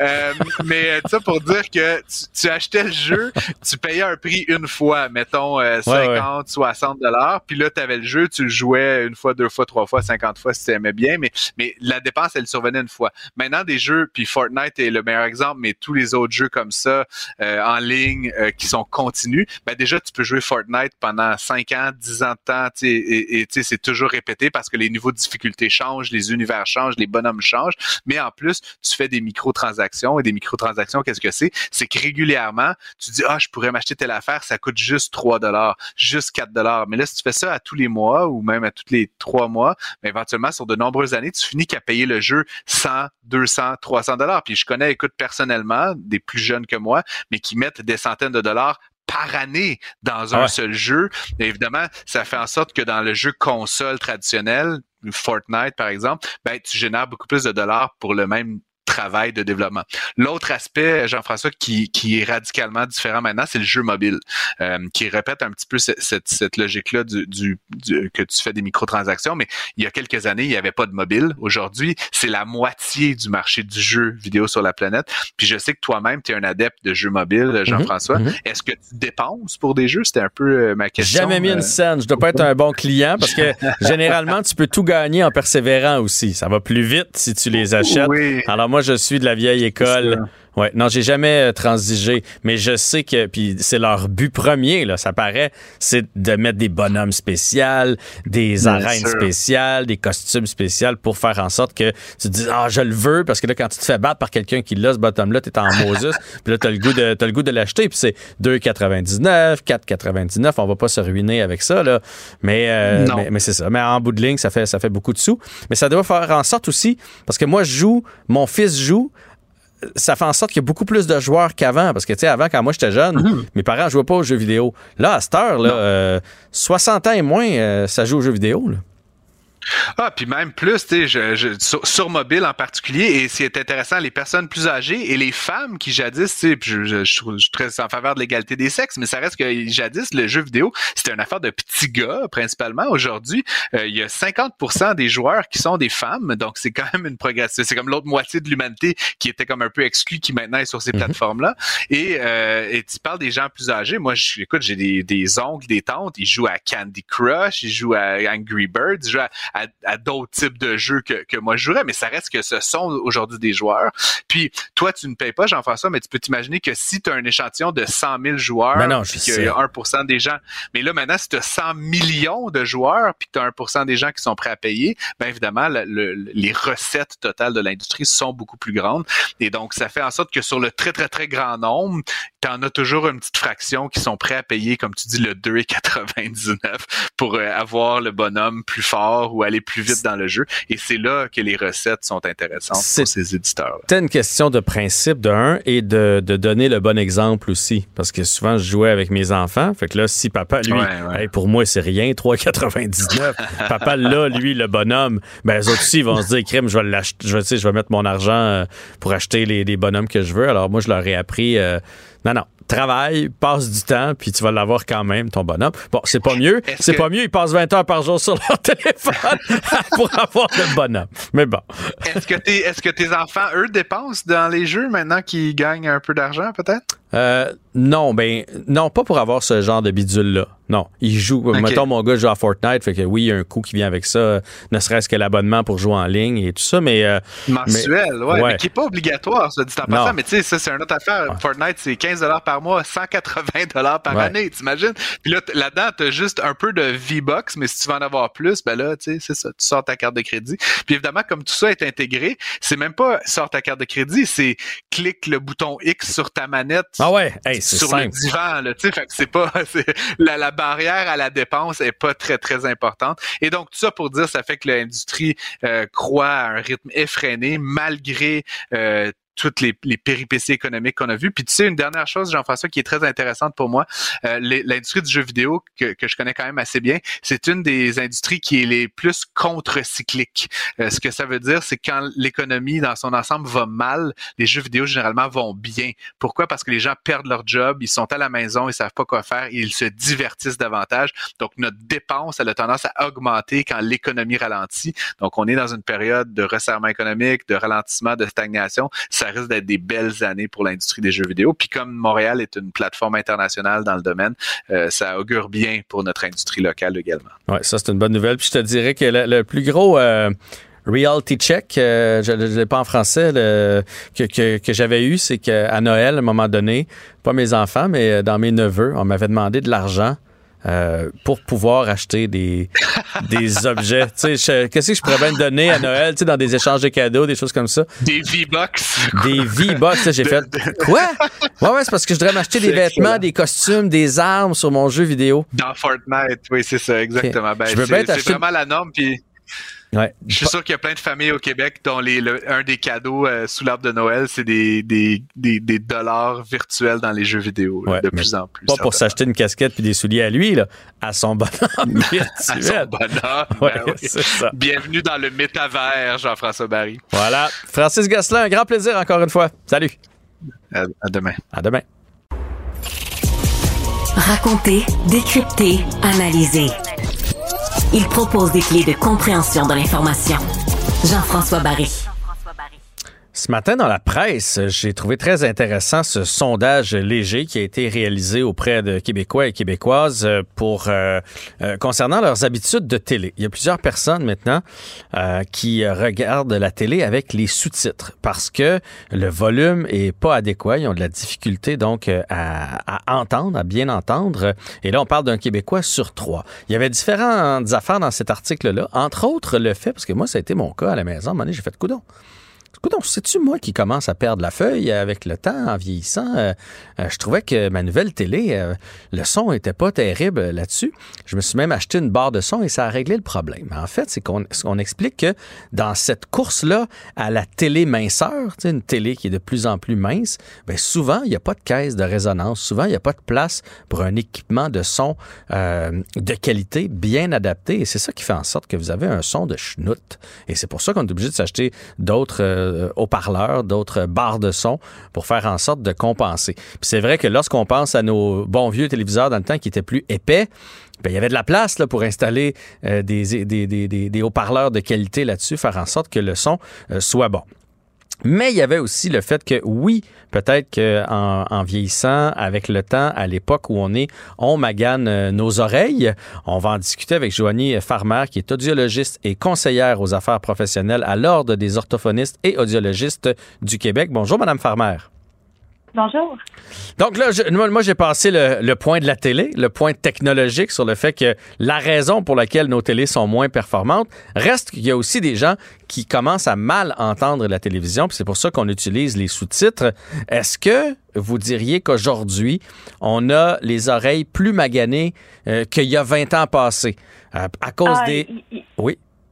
Ben, ben oui, je dirais oui. Il y a, il y a une, il y a une augmentation là, dans les dernières années euh, de la proportion de personnes qui qui est atteinte de, de problèmes d'audition. Notamment l'Organisation mondiale de la santé, elle nous dit qu'en 2023, il y a 1,5 milliard de personnes, euh, tout âge confondu, là, qui, qui est atteinte de, de, de perte d'audition. C'est à peu près 20% de la population. Puis les, les projections là, en 2050, on dit que ce serait à peu près 2,5 milliards de personnes. C'est une augmentation qui est vraiment importante. Évidemment, il y a le, y a le vieillissement de la population. Là, Euh, les données aussi de l'Organisation mondiale de la santé nous disent que c'est beaucoup. Là, il y a 65% des adultes de 60 ans et plus qui présentent une perte d'audition. Il y a divers degrés, là, évidemment, mais Mhm. c'est beaucoup de monde. Oui, oui. Mais alors, on comprend que plus on vieillit, puis on réussit toujours à repousser l'âge euh, l'âge de vie au, au Québec, au Mhm. Canada, euh, dans le monde en entier. Donc, ça, c'est une bonne nouvelle. On comprend aussi qu'à un moment donné, notre audition peut, euh, à travers les années, plus on va vivre vieux, plus elle va, moins elle va être de qualité. Reste que si on prend, mettons, quelqu'un qui a 50 ans aujourd'hui versus quelqu'un qui avait 50 ans il y a 30 ans, est-ce que son audition est la même ou le fait qu'aujourd'hui, on ait des AirPods, euh, on a des concerts, on a de la musique euh, pratiquement euh, constamment, on a notre téléphone à l'oreille aussi constamment, la télévision, etc. Est-ce que nos oreilles, donc notre audition est plus est en moins bonne qualité qu'elle l'était? Ben, c'est un bon point. Nos habitudes, là, nos habitudes d'écoute, ils ont beaucoup changé au fil des années. On a parlé, on vient juste de parler des écouteurs.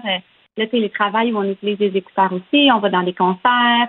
Euh, évidemment, tout ça, c'est des éléments qui font en sorte que les oreilles d'aujourd'hui sont beaucoup, beaucoup exposées à des sons qui peuvent être dommageables pour notre système auditif. Euh, c'est euh, près, de la moitié des jeunes entre euh, 12 et 35 ans qui courent le risque le risque pardon d'avoir une perte d'audition qui est liée à leur mauvaise habitude d'écoute. Donc, si ça commence autour de 12 à 35 ans, mais évidemment, quand on arrive à 40, 50 ans, ben, le, le dommage est déjà euh, euh, débuté. enclenché. Euh, on Mhm. pourrait faire quoi pour retarder le, le- le vieillissement de notre appareil auditif? Parce qu'on n'a pas le choix là, Ben- de, de faire du télétravail. Je vous parle, j'ai des écouteurs présentement sur, sur la tête. là. Oui. Il y a le monde dans lequel on vit, mais est-ce qu'il y a quand même des mesures qu'on peut prendre? Ben oui, tout à fait.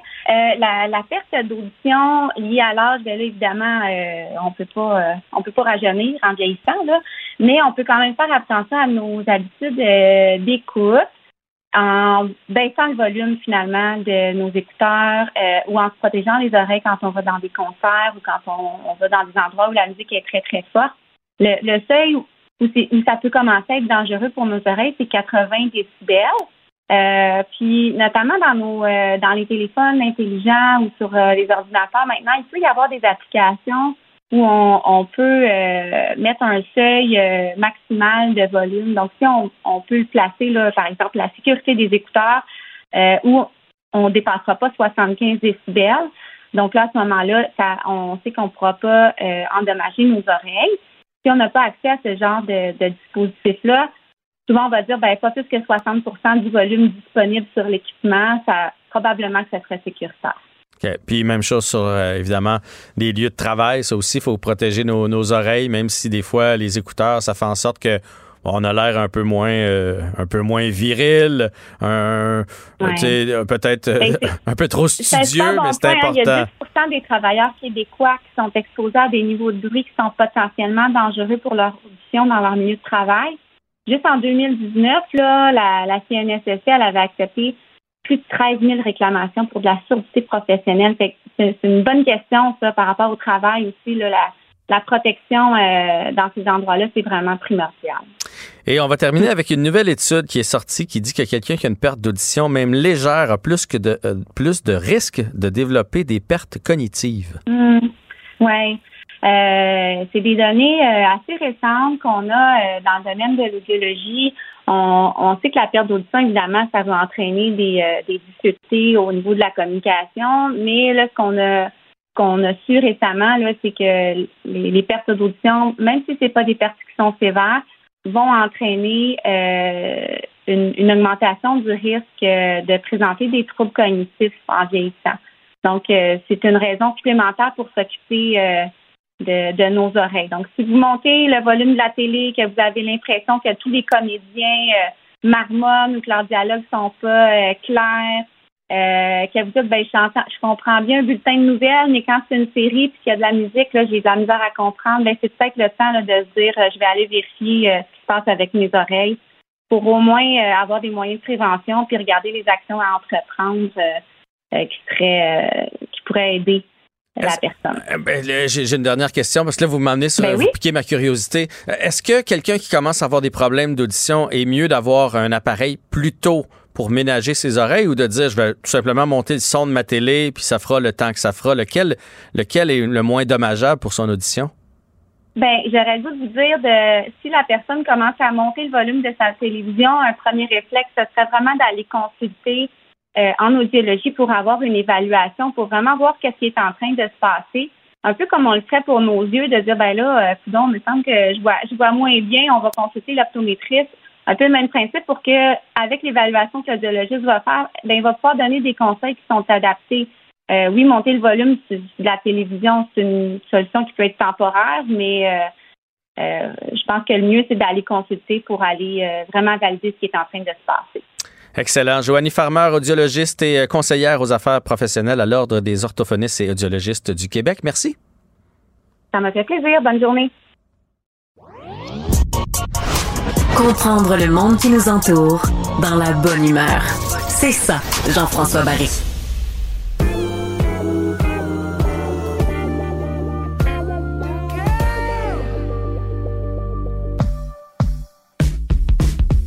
Au lit avec Anne-Marie. C'est l'heure de la chronique d'Anne-Marie Ménard, professionnelle en sexologie. Aujourd'hui, Anne-Marie, euh, tout un sujet quand même qui risque de piquer la curiosité, les jouets sexuels et les avancées technologiques. Oui, j'avais envie qu'on explore l'univers des jouets sexuels parce que c'est un univers qui est très, très vaste, mais qui est aussi en pleine expansion depuis les dernières années. Euh, moi, j'ai pu le constater avec les réseaux sociaux. Il y a un intérêt grandissant envers les jouets. Euh, depuis la pandémie, il y a comme eu une espèce de boom dans les ventes de jouets ah sexuels. Ben, vraiment, puis euh, tu sais, les gens achetaient en ligne. On dirait qu'il y avait une espèce de, de, de notion d'intimité. Euh, on n'a pas besoin de se rendre en boutique. Euh, puis bon, de plus en plus, on démocratise l'utilisation des jouets. Donc, euh, tout un sujet aujourd'hui. J'adore parler des, des, jouets sexuels. Ouais, ouais. Puis faut pas, faut pas se leurrer là. Les, gens en ont plus qu'on pense. Tu sais, moi, je suis un, amateur de pêche. Puis des fois, je vais, mettons, dans un magasin de pêche chez Sale. Puis là, je regarde les tablettes. Puis je me dis, tout ça va se vendre cet été. Toutes ces cuillères là tout ça, ils vont se retrouver dans des coffres à pêche ou dans le fond d'un lac. Mais quand on va dans un sex shop, il faut se dire la même chose. Tout ce qu'il y a sur les tablettes va trouver preneur dans les prochains mois. C'est ça, un inventaire et un, écoulement d'inventaire. Donc, les gens sont friands de jouets sexuels et, et en possèdent plus qu'on croit. Oui, tout à fait. Et euh, de plus en plus, on les cache plus là, dans un coffre scellé à clé. Euh, on peut même les laisser sur notre table à chevet. Les gens euh, voient ça comme quelque chose de trendy.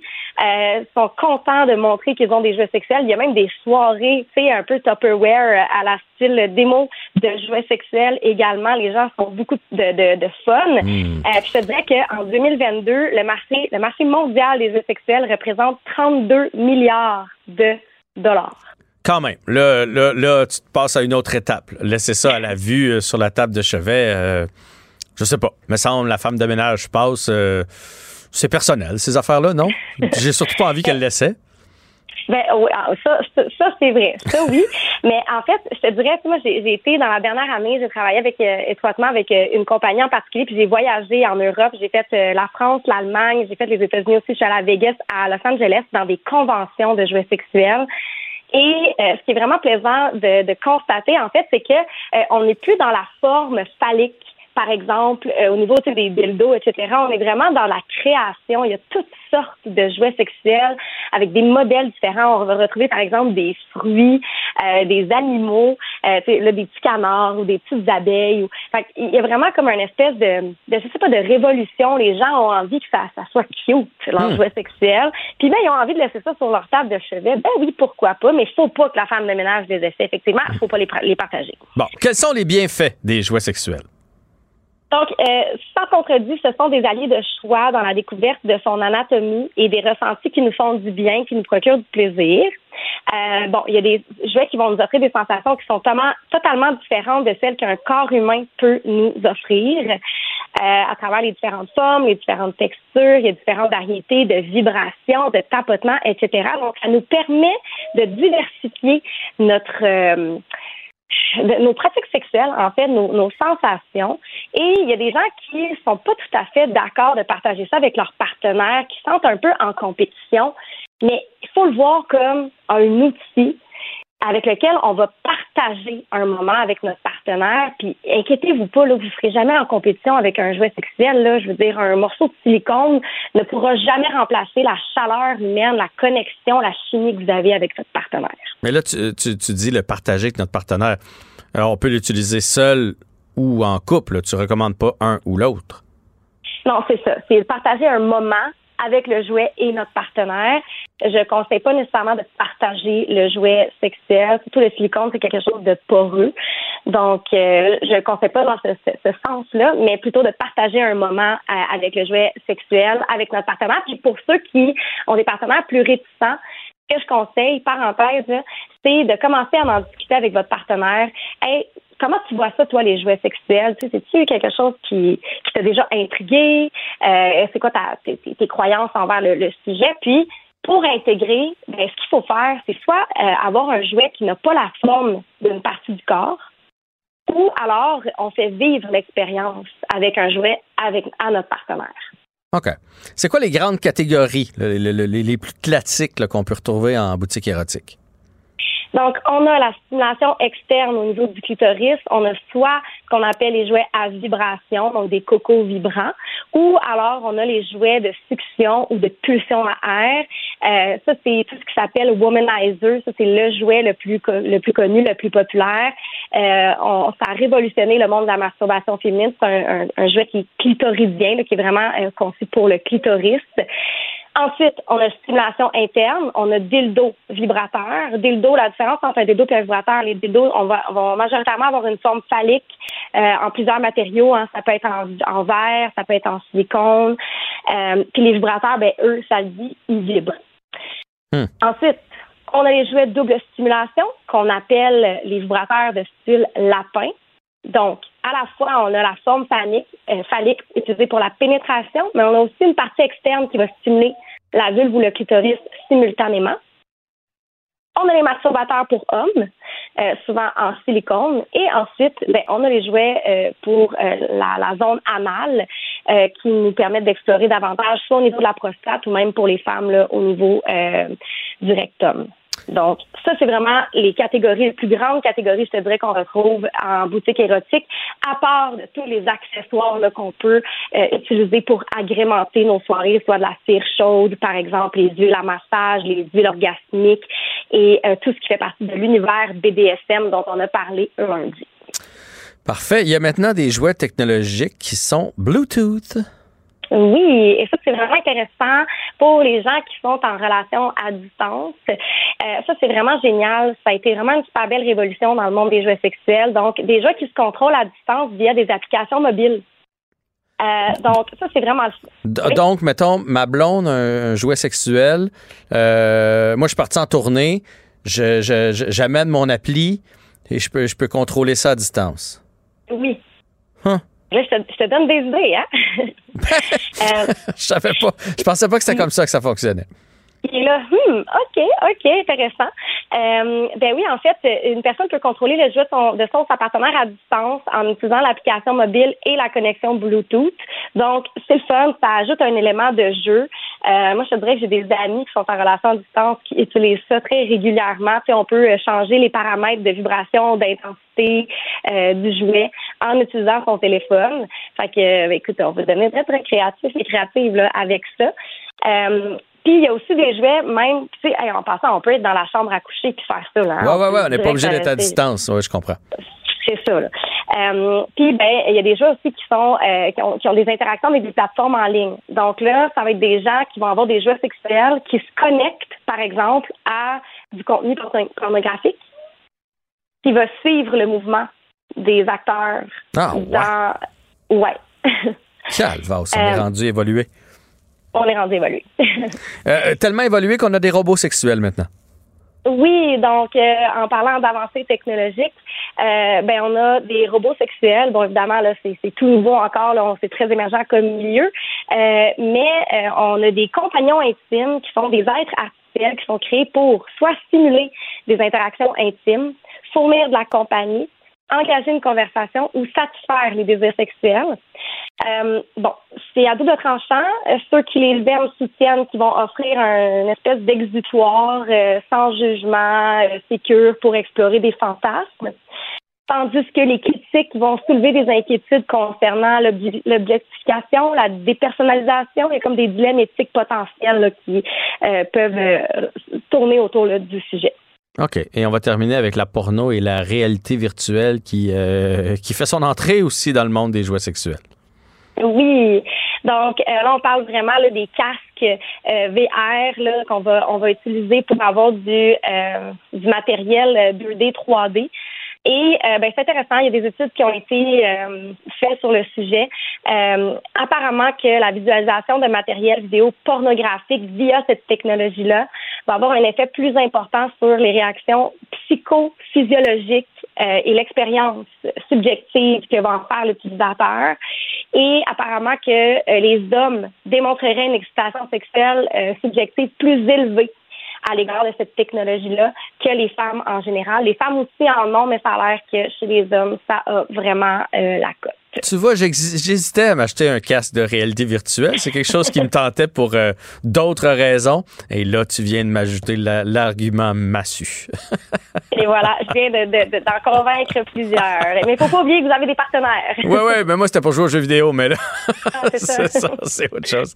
Anne-Marie Ménard, toujours très intéressant, notre professionnelle en sexologie. Merci et à bientôt. Merci, à bientôt. C'est A. Avec ses qualités d'humoriste et son sens du punch, pour lui, l'information peut aussi être divertissante. Jean-François Barry. Un adolescent de 17 ans poignardé. Une autre femme assassinée. Il est visé par des allégations d'inconduite sexuelle. Les formations politiques s'arrachent le vote des familles. Comment faire fructifier votre argent sans risque? Savoir et comprendre les plus récentes nouvelles qui nous touchent. Tout savoir en 24 minutes. En manchette dans cet épisode, on connaît la date de l'élection partielle dans Jean Talon alors que rien ne va plus au Parti libéral. Les pluies diluviennes causent beaucoup de problèmes et le chef républicain fige en pleine conférence de presse. Tout savoir en 24 minutes. Tout savoir en 24 minutes. Bienvenue au Tout savoir en 24 minutes. Bonjour Jean-François. Allô André Sylvain. Alors, euh, François Legault s'est engagé à dévoiler aujourd'hui euh, la date de l'élection partielle dans Jean Talon. Ben, il a tenu parole, ce sera le 2 octobre prochain. C'est le départ précipité de la caquiste Joël Boutin qui a forcé, euh, qui a forcé la tenue de ce scrutin-là. Euh, le parti de François Legault va donc miser sur la fondatrice et directrice générale de l'organisme Vide ta sacoche, Marie-Annick Chouari. Mhm. euh, pour les libéraux, ce sera la cofondatrice du site web videparent.ca, Élise Avard-Bernier, qui va avoir son visage sur les pancartes. Québec solidaire sera représenté par un sténographe judiciaire, Olivier Bolduc. Le Parti québécois mise sur Pascal Paradis, qui est directeur et cofondateur d'Avocats sans, excuse-moi, cofondateur d'Avocats sans frontières Canada. Et Éric Duhem, le chef du Parti conservateur, va essayer de faire entrer son parti à l'Assemblée nationale une autre fois par l'entremise de Jesse Robitaille, qui est un, euh, étudiant venu de Calgary. Euh, reste à savoir maintenant si les électeurs euh, vont être au rendez-vous. Je termine euh, ce petit rappel-là en te rappelant justement que le dernier sondage léger réalisé pour le Journal de Montréal place la CAQ et François Legault euh, très, très, très, très haut dans les sondages et dans les intentions de vote. Donc, reste à voir si ça va se traduire euh, dans Jean Talon. Ouais, c'est peut-être un bon test. Le sondage, c'est à travers le Québec pour l'instant Mhm, qui sont absolument. encore euh, en avance, mais euh, dans une circonscription, on ne sait jamais. Ça va être quand même un bon test pour le Parti québécois de voir où est-ce qu'il, même s'il ne gagne pas, où est-ce qu'il se situe par rapport euh, à la sais, Est-ce que les sondages, euh, des fois, faut en prendre euh, puis en laisser? Fait que, tu sais, jusqu'où ils vont réussir à s'approcher? Et peut-être euh, gagner, qui sait, là? J'ai vraiment l'impression que c'est une lutte, une lutte à deux, là. Je pense pas que les conservateurs ont, ont une chance, euh, les libéraux non plus, et euh, Québec solidaire, même s'il a terminé deux fois deuxième, je pense, là. Euh, ça Il faut dire que le Parti québécois est à son plus bas à ce moment-là, aux dernières Oui, élections. mais là, ça a Alors changé. que maintenant, ça a énormément changé. Ils sont rendus deuxième dans les intentions de vote euh, au Québec au complet, c'est vrai. Mais quand même, comme tu le dis, ça va, euh, ça va donner un. C'est un bon test. C'est un bon baromètre. Ouais, Même si les partiels, c'est les partiels, dans le sens que souvent le, le taux de participation est pas super élevé. Fait que, mais euh, ça va quand même être intéressant à suivre tout ça. Puis euh, euh, à suivre Madame, Madame Boutin aussi, qui, qui, qui, qui a quitté euh, pour passer du temps avec, avec sa famille et qui finalement euh, va aller euh, travailler pour analyser sa Mhm. propre, euh, son propre successeur. C'est- C'est c'est- c'est quand même... euh, C'est particulier. Je serais tenté de te dire que c'est euh, la, la- la vie de politicien est extrêmement prenante, Euh, probablement plus que euh, que la vie de chroniqueur politique. Ah, mais j'en doute pas. Ça, Mais- ça, c'est pas ça que, que, que je questionne. Ça, je suis entièrement d'accord avec le fait que l'horaire euh, télé, radio, euh, chroniqueur, euh, peu importe, là, tu peux faire ça, euh, tu peux faire ça d'où tu veux, d'où tu veux en plus maintenant. Mhm. C'est plus, on aurait peut-être pu attendre quelques semaines encore parce qu'elle va vraiment analyser Ouais. l'élection qu'elle vient de laisser en cours de mandat. C'est pas comme si elle, s'était rendue au bout de son mandat, qu'elle avait quitté, qu'on avait pris quelqu'un de nouveau. Là. Elle, elle quitte, elle se retrouve un job avant même de- que, que l'élection partielle ait passé. C'est, c'est particulier. On va le dire comme ça. Ouais, c'est ça. Bon, évidemment, je reste dans le domaine de la politique provinciale parce que euh, rien ne va plus au Parti libéral du Québec. Euh, le plus vieux parti de l'Assemblée nationale est aux prises avec une véritable crise identitaire depuis l'ascension de, de la CAQ. Euh, c'est encore plus vrai aujourd'hui. Je te dirais que ça a eu l'effet un peu d'une douche froide, je pense, euh, sur, euh, sur le parti. Le chef intérimaire du parti, Marc Tanguay, a fait savoir qu'il finalement, il va pas tenter d'occuper le poste de façon définitive. Euh, tu sais, il y avait eu une espèce de débat à savoir est-ce que le chef intérimaire peut se lancer dans la course parce qu'il jouit quand même d'une visibilité plus grande que les autres et tout ça.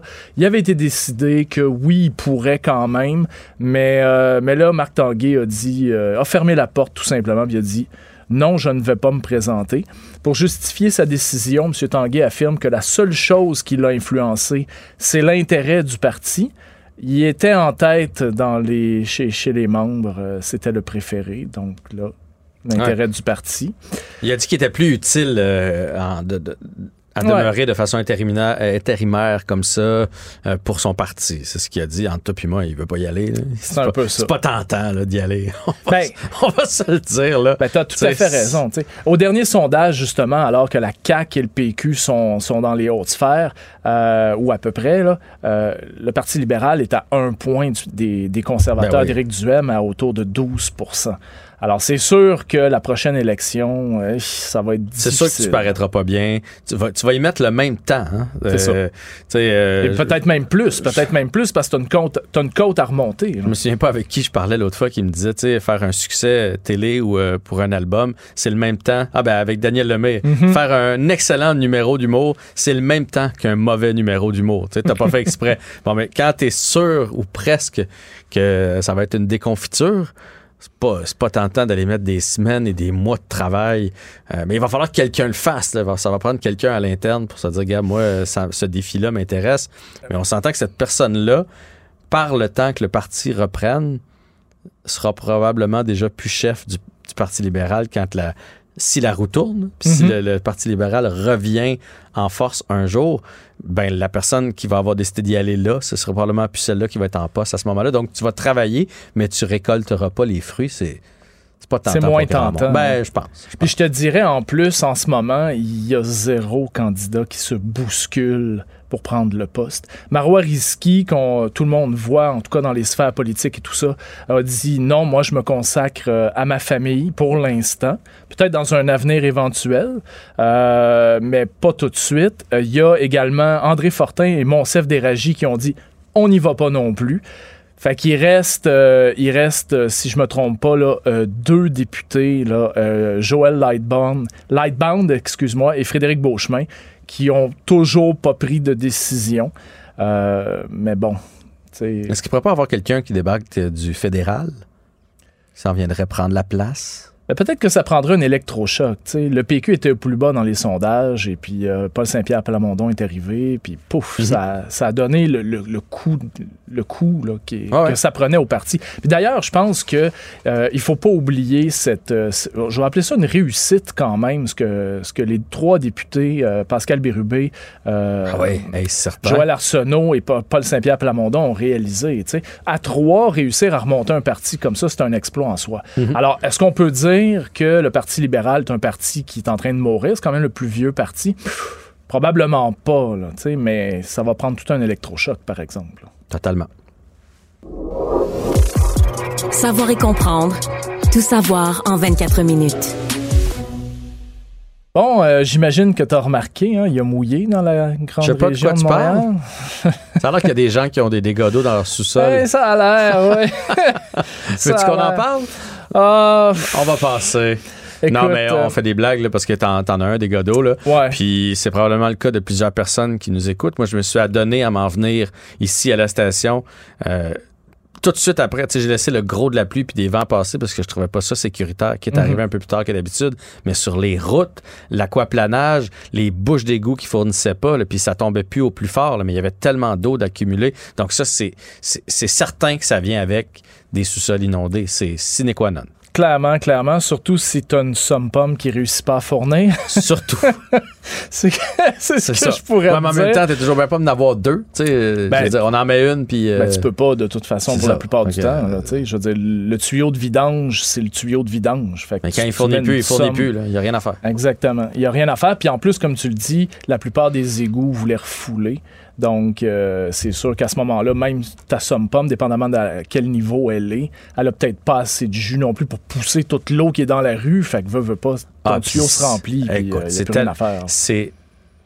Ça dure pas longtemps, parce que l'eau a fini par repartir dans le temps de le dire, mais tu sais, ça scrape tout pareil. Là. Ouais. Il faut que tu changes les, les bonnes murs, les planchers, tout ça, parce que tu veux pas que ça fasse de la moisissure. Non, mais je sais pas pour m'acharner, mais c'est tellement.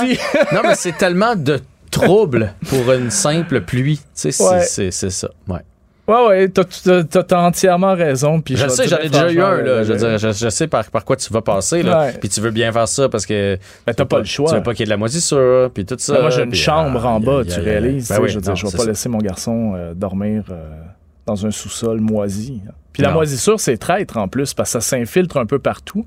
Puis là, le plancher, en ce moment, il a l'air bien beau, mais l'eau est Quand tu en dessous. ben oui. euh, c'est- c'est- L'avantage, des fois, par exemple, dans la chambre de nos enfants, c'est qu'il y a tellement de linge à terre que ça absorbe. Peut-être que ça s'est Oui. pas rendu dans la chambre de, de ton. Peut-être que ça a imbibé l'eau. Peut-être, ça, ça se pourrait. Ça, parce que du linge à terre, il y en a pas mal aussi. Je sais que euh, Environnement Canada euh, a levé seulement l'alerte d'orage à 14h15 euh, aujourd'hui. Puis il estimait à ce moment-là qu'il allait tomber entre 30 et 50 mm de pluie. Euh, je peux te dire que, euh, bon, un, c'est beaucoup, beaucoup de pluie en peu de temps, ce qui a causé un peu toutes ces inondations-là. On n'a pas les chiffres exacts encore, là, mais euh, on devrait les avoir dans les prochains jours. Ceci dit, euh, quand tu combines les orages et les vents, euh, ça fait ça fait pas mal ça fait pas mal de dommages. Ah ouais, puis ça tombait fort Ouais. et ça n'a pas duré euh, longtemps. Non, mais ça, c'est ça a été un. c'est là que c'est peut-être plus dommageable En- justement parce que ça n'a pas le temps de 10 et 20 s'écouler. minutes, là, mais c'était fou. Là. Ça me rappelait, on en a eu, mais je pense que c'était en vacances, on en avait eu un autre comme ça euh, sur le Grand Montréal, peut-être euh, au mois de début juillet. Là. Ça tombait, ça tombait, puis il y avait eu des dégâts d'eau encore une fois. C'est comme si cette année, oui, on a eu beaucoup de pluie, mais en plus de ça, on a eu des, des mini-déluges. Là. Je veux pas être trop Ouais. apocal- apocalyptique, là, mais c'était des petits déluges. Là. Ça Ouais. tombe pas à peu près. Ouais. Puis ça fait peur, puis les vents, euh, moi, il y a bien des affaires qui se sont promenées sur le terrain. Là. Pas une tornade, là. Ah oui.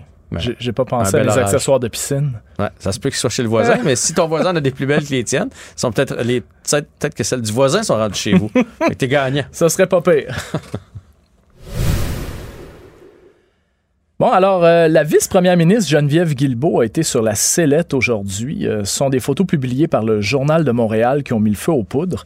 On peut voir Mme Guilbeault euh, soit au volant de sa voiture, soit sur le côté passager, et elle ne porte pas sa ceinture de sécurité. Ça a été un peu le sujet du jour à Québec. Mme Guilbeault, qui a aussi été ministre de la Sécurité publique, hein, je tiens à te le préciser, a tenu quand même à s'excuser. Elle a admis que ça lui était arrivé de ne pas porter sa ceinture, euh, soulignant que c'est un comportement inacceptable. Euh, par contre, elle insiste pour dire que ce sont des faits isolés, que ça tâche euh, à peu près 99% du temps. Elle dit que des 99.9. 99.9. Ouais. On a vraiment été chanceux que ça tombe sur ces photos-là. Parce qu'elle est presque toujours attachée. Presque toujours, effectivement. On a tombé sur le 0.1% Quand même, on, on est chanceux. Vraiment. On est chanceux. Mm. Ben pour elle, elle dit que évidemment c'est des oublis, puis que les politiciens doivent quand même donner l'exemple, donc ça excuse rien. Euh, là-dessus, euh, je te dirais personnellement, je la rejoins là-dessus. Le politicien doit toujours donner, donner l'exemple. Euh, mais ça reste que c'est un oubli. Ceci dit, selon les données de la SAQ, elle ne serait pas toute seule à ne pas Mm. s'attacher. On parle de 36 des 25 à 54 ans ne portent jamais leur ceinture. 36, ah, ouais. 36% ne portent jamais. Pas un oubli Non, non, non. euh, de 0,1 là. Jamais, tout simplement. Alors, euh, le pilote euh, automobile Bertrand Godin, lui, est clair, clair. Il était en entrevue, d'ailleurs, à Cube un peu plus tôt. Si vous avez un accident et que vous ne portez pas votre ceinture de sécurité, ben, vous avez de fortes chances d'être tout simplement éjecté du, du véhicule.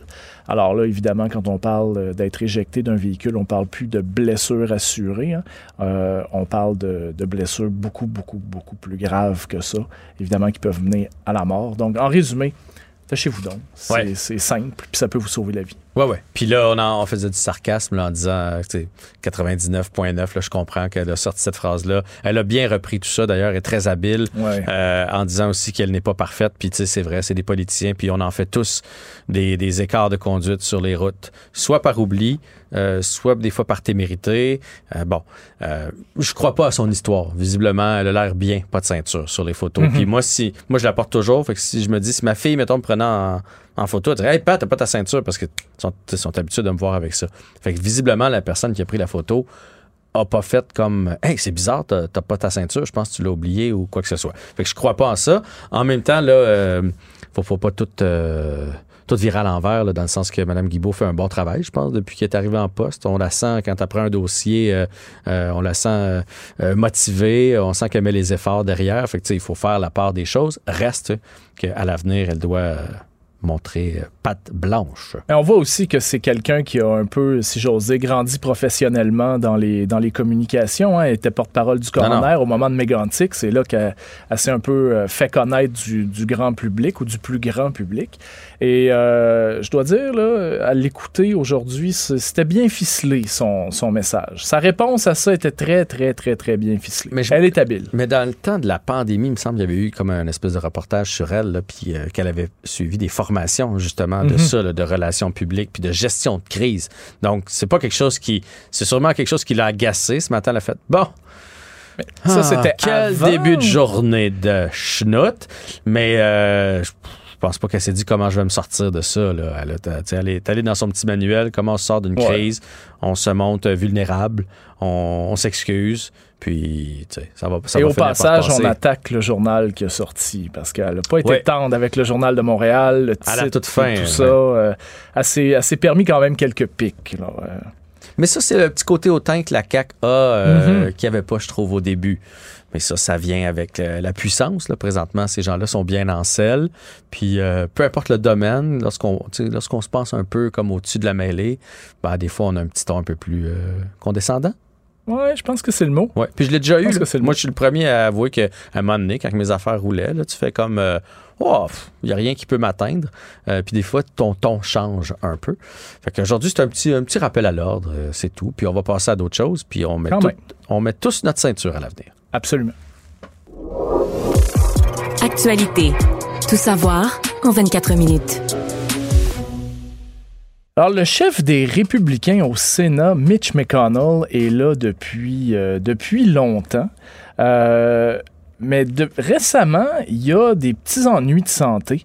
Il a encore une fois figé en pleine conférence de presse. Euh, Jean-François, c'est la deuxième fois que ça lui arrive. Et quand je te dis euh, figé, là, c'est vraiment quelque chose. Euh, en- on- un journaliste lui pose une question, il est au lutrin, et tout d'un coup, il se met à regarder le plafond et arrête tout simplement de, tout simplement de parler. Euh, J'invite les gens d'ailleurs à aller voir la vidéo là, sur le site tvanouvelle.ca parce que c'est assez spécial. C'est ça que je suis en train de faire là, pendant, que, pendant Ben, que tu me parles. Et... Tu vas voir, ça dure un bon 45 secondes, là, euh, où est-ce que même une femme vient, euh, vient le voir pour lui demander s'il a compris la question. Il dit que oui, mais il continue de fixer le plafond. Un, un peu plus tard, quelques, quelques secondes plus tard, un homme là, qui semble être des services secrets vient lui aussi le voir pour lui demander s'il veut sortir, quitter la scène. Mais Mitch McConnell lui répond que tout va bien. Et pourtant, il est là, il est figé. On dirait qu'il n'y a plus rien qui se passe. Euh, pour au bout du compte, il lâche un OK et la conférence de presse reprend. Euh, alors, qu'est-ce qui se passe avec lui? C'est vraiment la question là, que tout le monde se pose en ce moment un peu aux États-Unis, hein, tu vois? C'est Ah, particulier. c'est triste. Euh, je- c'est c'est- Ben- c'est triste de, de le regarder. Là. Il est- je veux dire, il y a un certain âge. On part avec Oui, ça. Absolument. Et euh, visiblement, il y a des absences. là. Tu sais, je veux dire, Ben, il y a une absence. Là. Oui, visiblement, il y a une absence, mais il est capable de répondre aux questions. Et moi, c'est ça qui m'intrigue. Tu sais, je suis pas, euh, je suis pas psychiatre ou je suis pas neurochirurgien non plus, mais j'ai déjà eu quelqu'un euh, dans, dans mon entourage qui était, euh, qui, qui- qui souffrait de démence. Et généralement, quand tu leur parles, souvent, ils te suivent pas. Et lui, il a l'air quand même Ouais. de suivre. Mais on dirait un début de, de démence. C'est Je ne sais trop. là. Puis là, moi non plus, je suis pas médecin. Mais ben, pour vrai, je, je m'en allais. Pas que je m'en allais là en me disant, je vais aller voir ça, cette vidéo-là. Mais finalement, tu le regardes. Puis, et, et moi, ce que, ce que je remarque, c'est les yeux de la dame qui est à Mhm. côté de lui qui sont un peu. euh, ben, ben, pas paniqués, mais. euh, euh, tu sais, si, mettons, là, euh, tu sais que je vais pas bien. Pour euh, X, Y, Z raison. Puis quelqu'un dans mon entourage te dit surveille-le, là, euh, tu sais. Mais on- on- ça donne cette impression-là qu'elle elle se dit Oh, oh, c'est en train d'arri- oh, Ouais. c'est en train Oh, d'arriver. Puis là, elle le regarde du coin de l'œil. Tu sais, quelqu'un qui n'a pas de problème de santé à l'avance, euh, si j'ai cinq secondes de blanc, tu vas juste me regarder comme en faisant Voyons, pourquoi il arrête de parler alors qu'elle, tu vois tout de suite dans ses yeux l'espèce de Oh shit, ça Ben, se reproduit encore. pour Mitch tu vois ça dans McConnell- ses yeux. Fait que, ah non, je, je trouve ça vraiment, vraiment triste. Euh, Pour Mitch McConnell, c'est la deuxième fois que ça lui euh, que ça lui arrive en quelques semaines. La première fois, euh, il était euh, il était au Congrès. Euh, et puis euh, là, on l'avait sorti du lutrin et tout ça. Il avait l'air complètement, complètement perdu. Euh, ce qui est un peu inquiétant là-dedans, évidemment, c'est que c'est lui le chef des républicains au Sénat. Puis le Sénat américain est presque égal républicain et démocrate. Donc, tu sais, s'il y a un démocrate qui est pas là à un moment donné, ben c'est lui un peu qui va venir faire la, la- la balance finalement dans le Mhm. pouvoir. Donc, moi, je pense que. Tu sais, ça amène aussi tous les faits. On parle souvent de Joe Biden, Non, non, mais qui a un peu de ces trucs. Écoute, là, je ne vais pas faire a d'âge, j'osais pas trop en 77 parler, mais tu sais, à un moment donné, là, les États-Unis, il faudrait qu'ils prennent des gens euh, un peu plus dans la fleur de l'âge, là. Parce Ben, que Joe ouais. Biden en a des absences, il s'endort euh, à gauche puis à droite. Là. Oui, je Ouais. sais qu'il y a sûrement des vidéos truquées un peu, puis que c'est pas tout vrai, là, mais il y a du vrai là-dedans, là. Fait que, Il n'y a pas toujours l'air en forme. il a pas toujours l'air en forme. C'est ça. Je veux dire, on y confierait pas toujours nos finances puis les décisions de nos vies. Mais on lui confie les codes nucléaires. Ben, c'est ça, exactement. Voilà. Donc, fait Mais il doit y avoir bien du monde alentour euh, pour le, le, le, le- le- le diriger. Mhm. Ouais, l'aider Ouais, à, pour à un penser peu, pour à, lui- à réfléchir. Lui tenir le coude pour avancer. Ouais, ou le cou. Oui, ou le coup. Alors, ben, il y a une bonne nouvelle pour les énergies renouvelables, et ça, je voulais vraiment t'en parler parce que euh, c'est un peu l'avenir de notre planète hein, qui en dépend. Alors, le secteur mondial de l'électricité a économisé 520 milliards de dollars en 2022. Et euh, ça, c'est euh, par rapport aux énergies fossiles euh, et nucléaires, entre autres. Je te parle ici d'énergie solaire, éolienne, hydroélectricité, là, principalement. Euh, sont des économies qui prennent de plus en plus d'ampleur dans le monde. Alors, c'est vraiment une bonne nouvelle quand même pour la suite. Euh, et ça, ça comprend euh, l'inflation, évidemment, de tous les matériaux et tout ça. Ça coûte de plus en plus cher construire des barrages, ça coûte de plus en plus cher construire des éoliennes. Et malgré tout, on engrange des économies par rapport à l'énergie fossile. Fait que je pense que euh, c'est une c'est un rapport ça euh, qui vient un peu asseoir l'énergie verte dans le monde puis dire savez-vous quoi? C'est rentable de faire de l'énergie verte finalement. Et on le sait toi et moi, hein, quand on a quelque chose de rentable, ben il y a plus d'investissement, il y a donc plus de développement et on s'en va davantage dans la bonne direction. Et on, on dit souvent c'est l'argent qui mène le monde. là. C'est un, peu, Absolument. c'est un peu cliché, mais c'est ça quand même.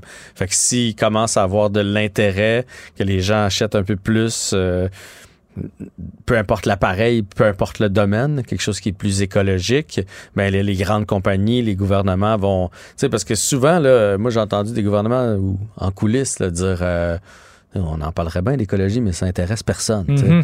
Alors que là, on sent, je ne sais pas si c'est ce qui s'est passé cet été à travers la, la, la planète, mais on sent qu'il y a un éveil de la part de monsieur, madame, tout le monde, qu'il y a, qu'il y a un- une espèce d'engagement de dire, regarde, entre deux produits, je vais prendre le plus écologique. Fait que si, si tout ça, cette machine-là part, ben c'est bon signe pour, pour la planète, parce qu'il va falloir y voir euh, avant longtemps. Donc, c'est effectivement une très bonne nouvelle. Tu sais, moi, je vois ça un peu comme euh, le vaccin euh, ARN messager, qui est une technologie qui existait depuis quand même un bon bout de temps et personne croyait que ça pouvait se développer. Est arrivée la pandémie, le, le vaccin ARN, la technologie ARN messager a fait en sorte que, bon, elle a prouvé son efficacité. C'est ça, elle a prouvé son, ec- son efficacité. Et là, tout le monde s'est intéressé à ça. Je trouve que ce qui s'est passé, comme tu le dis si bien cet été, les feux de forêt, les inondations, là en ce moment, les ouragans en Floride, je pense qu'effectivement, c'est peut-être cette, prise de conscience-là. Tu sais, quand on pense que le nuage des feux de forêt de lac Saint-Jean est allé faire suffoquer les New-Yorkais, puis c'est rendu jusqu'en Europe, Ben, ça veut dire que leur pollution, eux autres, ça vient chez nous aussi. Là, ça se promène. Puis j'en parlais tantôt. euh, on a reçu euh, un, un- un- un- un scientifique là, qui est spécialisé dans la qualité de l'air. Je, euh, je cherche son nom, Monsieur Bellil. Vous pourrez aller entendre cette entrevue-là, qui était vraiment très très bon pour vulgariser ce qui se passe sur la sur la planète. Puis il me confirmait que c'est vrai que le soleil cet été. Il est pas, si vous regardez le ciel le jour, le ciel est pas aussi bleu, puis le soleil aussi éclatant, parce qu'il y a une espèce de fine couche, couche grisâtre. Mais ça, là, on la respire. Là. Fait que, tu sais, il y, a- il y a il y a une prise de conscience puis un éveil collectif, et c'est une très bonne chose. Merci beaucoup. C'était tout savoir en 24 minutes. Tout savoir en 24 minutes. Un nouvel épisode chaque jour en semaine. Partagez et réécoutez sur toutes les plateformes audio. Disponible aussi en audiovisuel sur l'application Cube et le site cube.ca. Une production Cube Radio. Et la réponse la plus populaire est Jean-François Barry. Ici, on ne joue pas à un quiz, mais on pose quand même beaucoup de questions. Jean-François Barry. Les drôles trolls se font troller. Avec Jean-Denis Scott. Jean-Denis Scott et ses trolleries qui s'inquiètent euh, de ce qui Ben se oui. passe euh, du côté de la Floride. Ben oui, l'ouragan euh, qui a déjà causé des inondations majeures. Euh, Il y a même Disney World qui a décidé que ce serait moins euh, compliqué, plus simple et moins coûteux de juste changer la pancarte pour euh, parc aquatique à l'entrée principale. Ouais. La- L'affaire, c'est s'il y a une bonne nouvelle dans tout ça, c'est que euh, l'ouragan, qui était d'une catégorie 3 euh, quand il a touché Terre, est redescendu à une catégorie 1 euh, maintenant. Mhm. Et les ouragans, ben, c'est comme le parrain puis le retour vers le futur. Le 1 est toujours mieux que le 3. Fait que ça, c'est c'est une excellente, excellente nouvelle. Nous, ici, euh, pas de tempête majeure euh, de notre côté, ben, à part peut-être la petite tempête euh, qui a été créée par euh, Geneviève Guilbeault, euh, qui, euh, précisons-le, hein, est, est ministre des Transports après l'avoir été à la sécurité euh, publique. Et ce qui est arrivé, c'est qu'on a vu des photos d'elle sans ceinture de sécurité en auto. Alors, euh, bon, c'est c'est un oubli qu'elle dit, c'est excusé. Puis ça peut arriver, ces affaires-là, c'est sûr. Euh, L'autre fois, là, j'ai vu le bonhomme carnaval, il portait même pas sa ceinture fléchée. Ben c'est naturel, ça peut arriver. Puis le bonhomme carnaval, il est comme nous, dans le fond. tu sais, euh, pas de ceinture, fait qu'il y a un peu de Geneviève Guilbeault là-dedans.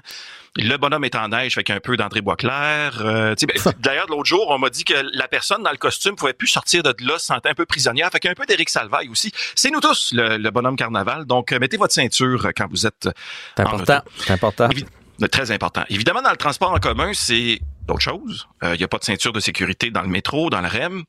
Et peut-être éventuellement aussi dans un nouveau tramway qui est proposé dans l'est de Montréal. Très beau projet. 50 stations. Mais ça coûterait 4 milliards. Alors clairement, un tramway nommé Délire. Ça, c'est, c'est clair que la place. Ce qui me fait rire là-dedans aussi, euh, je sais pas pour toi, là, mais l'idée d'un tramway, c'est vraiment le retour des moyens de transport d'une autre époque. hein. On, on revient, on parlait de retour vers le futur tantôt, c'est un peu ça. Est-ce que, je sais pas, moi, ça veut dire qu'on va bientôt covoiturer en Chrysler Cordoba avec un six-pack entre les jambes? Bonne question. Comme dans le bon Le retour des diligences. Ben oui, les diligences, on oublie ça, les diligences. Les calèches aussi en commun, les calèches en commun. C'est sûr que des moyens de transport avec des chevaux, ça chie, mais le REM aussi, tu sais. Fait que, je veux dire, c'est tout, euh, tout se peut, là. Tout se peut. Bon, Jeff, savais-tu que sur ta main, euh, t'as un doigt qui vaut plus cher que l'autre? Ouais, ben je pense que c'est celui qui Alors- mon alliance, moi. c'est très bon. C'est, c'est même vrai au niveau euh, littéral et symbolique parce Ah. que la bague a sûrement coûté quelque chose et euh, t'es marié. Cela dit, euh, so- sortons de ce cliché-là vite.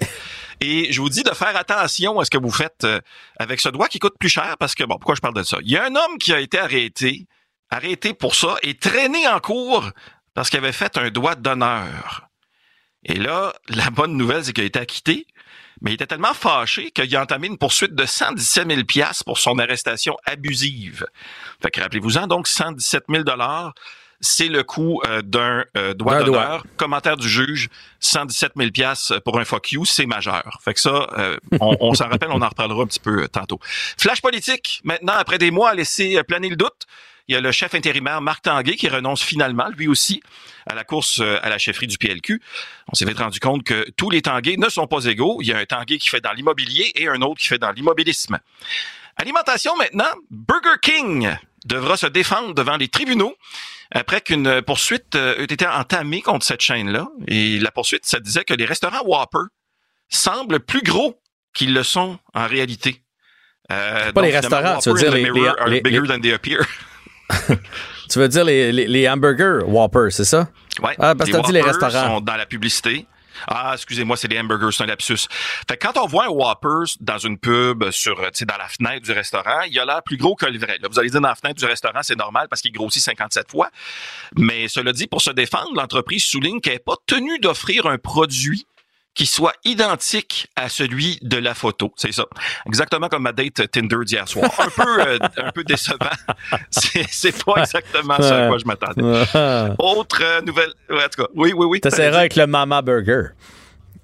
Euh, ben voilà. Euh, une solution à tout. Il y en a hein, d'autres sortes, hein. On est une machine à solution. Oui, il y a d'autres euh, burgers comme ça. C'est pas AW, ça, en tout cas. Oui. Puis là, une autre nouvelle d'importance ici. Hugh Hefner prenait tellement de Viagra qu'il était sourd. Hmm. Et il y a une source fiable là-dessus, c'est sa veuve Cristal. euh, qui nous a annoncé ça. Euh, D'ailleurs, c'est peut-être pour ça qu'il changeait de partenaire à toutes les trois semaines, c'est parce qu'il s'entendait pas bien. C'est- ça, ça, c'était une bonne excuse euh, pour ça. Hefner, qui aimait beaucoup la présence de femmes légèrement plus jeunes que lui, euh, on le rappelle. Euh, ça me rappelle d'ailleurs quand, quand il a célébré son 80e anniversaire de naissance, il y a une manchette qui disait Hugh Hefner a célébré son 80e avec des femmes de son âge. C'est ça, quatre filles de 20 ans. ça, ça, ça a été, ça a été son 80e à, à M. Hefner. Cela dit, euh, bonne nouvelle avant de terminer, comme quoi il reste encore de la bonté dans ce bas monde. Il y a les parents d'un enfant miraculé qui ont donné 350 000 dollars à la fondation du CHU de Québec, un don qui va faire une différence pour beaucoup de familles selon la fondation du centre hospitalier. 350 000 piastres, euh, Jeff. Hey, ça, c'est trois fuck you, ça, là. là. On, on rappelle que... Ah, ah, il est là ton lien, là. Il était là, il était là. Le fameux 117 000 par doigt d'honneur s'est rendu une monnaie d'échange. Je l'avais mis de côté, comme tu m'avais dit. J'avais hâte comme ça, de m'en servir. on, on savait qu'il servirait. Là. Là, en terminant, c'était la rentrée de mon gars aujourd'hui, Jeff. Euh, Puis évidemment, euh, la rentrée, long processus qui peut être pénible des fois, achat de fournitures, euh, retour des lunchs. Et je dois dire que euh, je me trouvais quand même bon, je m'en étais bien tiré cette année. je tenais le coup mentalement. Mais aujourd'hui, quand il est revenu de l'école, j'avoue, j'ai craqué complètement. Il y, a un élément qui m'a fait atteindre mon point de rupture. Et puis je, je, te dis, ça, ça m'a, ça m'a tellement remué. Je suis sûr qu'il y a tellement de parents qui ont vécu la même chose. J'ai décidé de composer une toune complète là-dessus, ben une minute 45, pour vous raconter mon aventure. Alors, la chose qui m'a fait craquer, je vous avertis, c'est pas pour les cœurs sensibles. Oh mon Dieu. J'aurais jamais cru que j'aurais pu, mais j'ai survécu à la rentrée. Mon enfant est rendu, il a jamais su tout ce que j'ai eu à traverser. J'ai acheté des glissoires pour mes règles de 15 cm, dont des cahiers Canada, puis du time tu peux bien utiliser. J'ai tout réussi sans perdre la tête, mais finalement, qu'est-ce qui m'a fait craquer? L'esprit de flûte avec! Ah! Ouais, a qu'il ramène ça à la maison. L'esprit de flûte avec! Même Jacques sur le pont d'Avignon, j'suis en train de perdre la raison. L'esprit flûte avec! Instrument de musique ici, instrument de torture en Corée, et puis en Chine. L'esprit flûte avec! L'inventeur de la flûte, il est mort sous la guillotine. Solo! Ouch! Et c'est très beau, mon homme. OK, c'est très beau, C'est mon beau, homme. C'est beau. Très bon. Mangeais mieux manger du sable que d'entendre cet instrument du diable. L'esprit de flûte avec que ces compagnies rêveraient de net sec de l'Ontario jusqu'au Québec. L'esprit de flûte avec qu'est-ce qui sera jamais dirigé? Par Yannick les essayants. L'esprit de flûte avec. En décembre, je vais la faire disparaître. Je dirais que ça faute de notre bon lutin.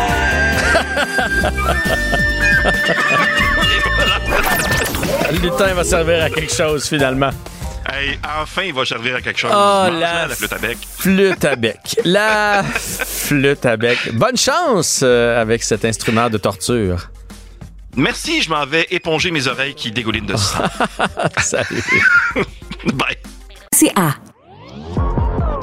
Jean-François Barré. Son sens de la répartie et ses réflexes lui permettent de rebondir sur l'actualité en toute aisance.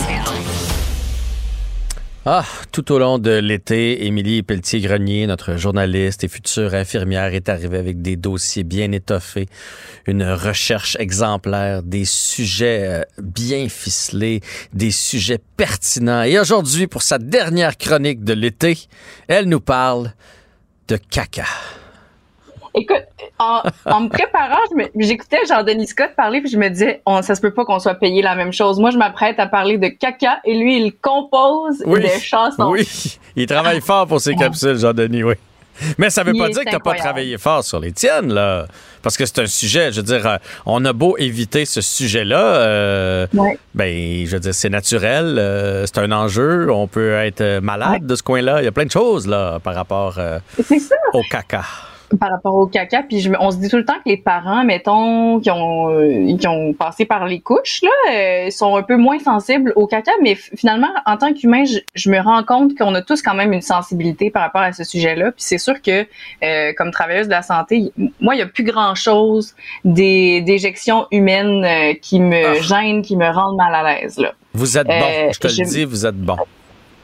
Je me suis fait vomir dessus, péter dessus. On a fait littéralement caca dans, dans mes mains par accident. J'ai ramassé tous les liquides biologiques qui sont imaginables. Hmm. Puis de façon générale, ça m'en prend euh, vraiment, vraiment beaucoup pour que euh, le cœur me lève. Mais chose étrange, tous les travailleurs de la santé, euh, on est tous plus sensibles à un ou l'autre des liquides biologiques. Puis je sais que pour beaucoup de mes collègues, ce sont les stomies qui posent problème. Les stomies? Pour les personnes, ouais. Pour les personnes qui savent pas c'est quoi une stomie, par définition, c'est un organe euh, qu'on va rattacher à la peau par une chirurgie, par le biais d'une chirurgie. Ça peut être l'intestin, ça peut être l'estomac, ça peut être les reins, par exemple. Puis les stomies auxquelles on pense d'emblée, ce sont les colostomies. Donc, celles qui sont rattachées à une partie du gros intestin, en l'occurrence le colon. Fait colostomie.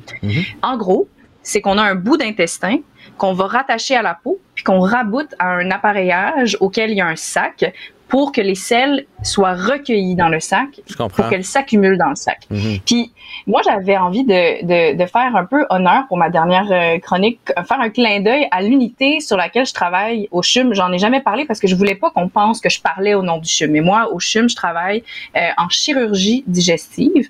Puis euh, je suis en stage à l'hôpital Maisonneuve-Rosemont dans la même unité, mais qui a un nom différent, là, en chirurgie abdominale et en urologie, donc à Maisonneuve-Rosemont. Puis ma clientèle, elle est directement concernée par le sujet des stomies. Puis pour les gens qui se le demandent pourquoi on fait des stomies dans la vie, euh, il y a plein, plein, plein de raisons pour lesquelles euh, une personne peut se ramasser avec une stomie, notamment le, cancer colorectal ou les maladies inflammatoires de l'intestin comme la maladie de Crohn, qui est un peu plus connue dans, dans la société, ou la colite ulcéreuse. Puis c'est juste quelques exemples de maladies inflammatoires euh, de l'intestin.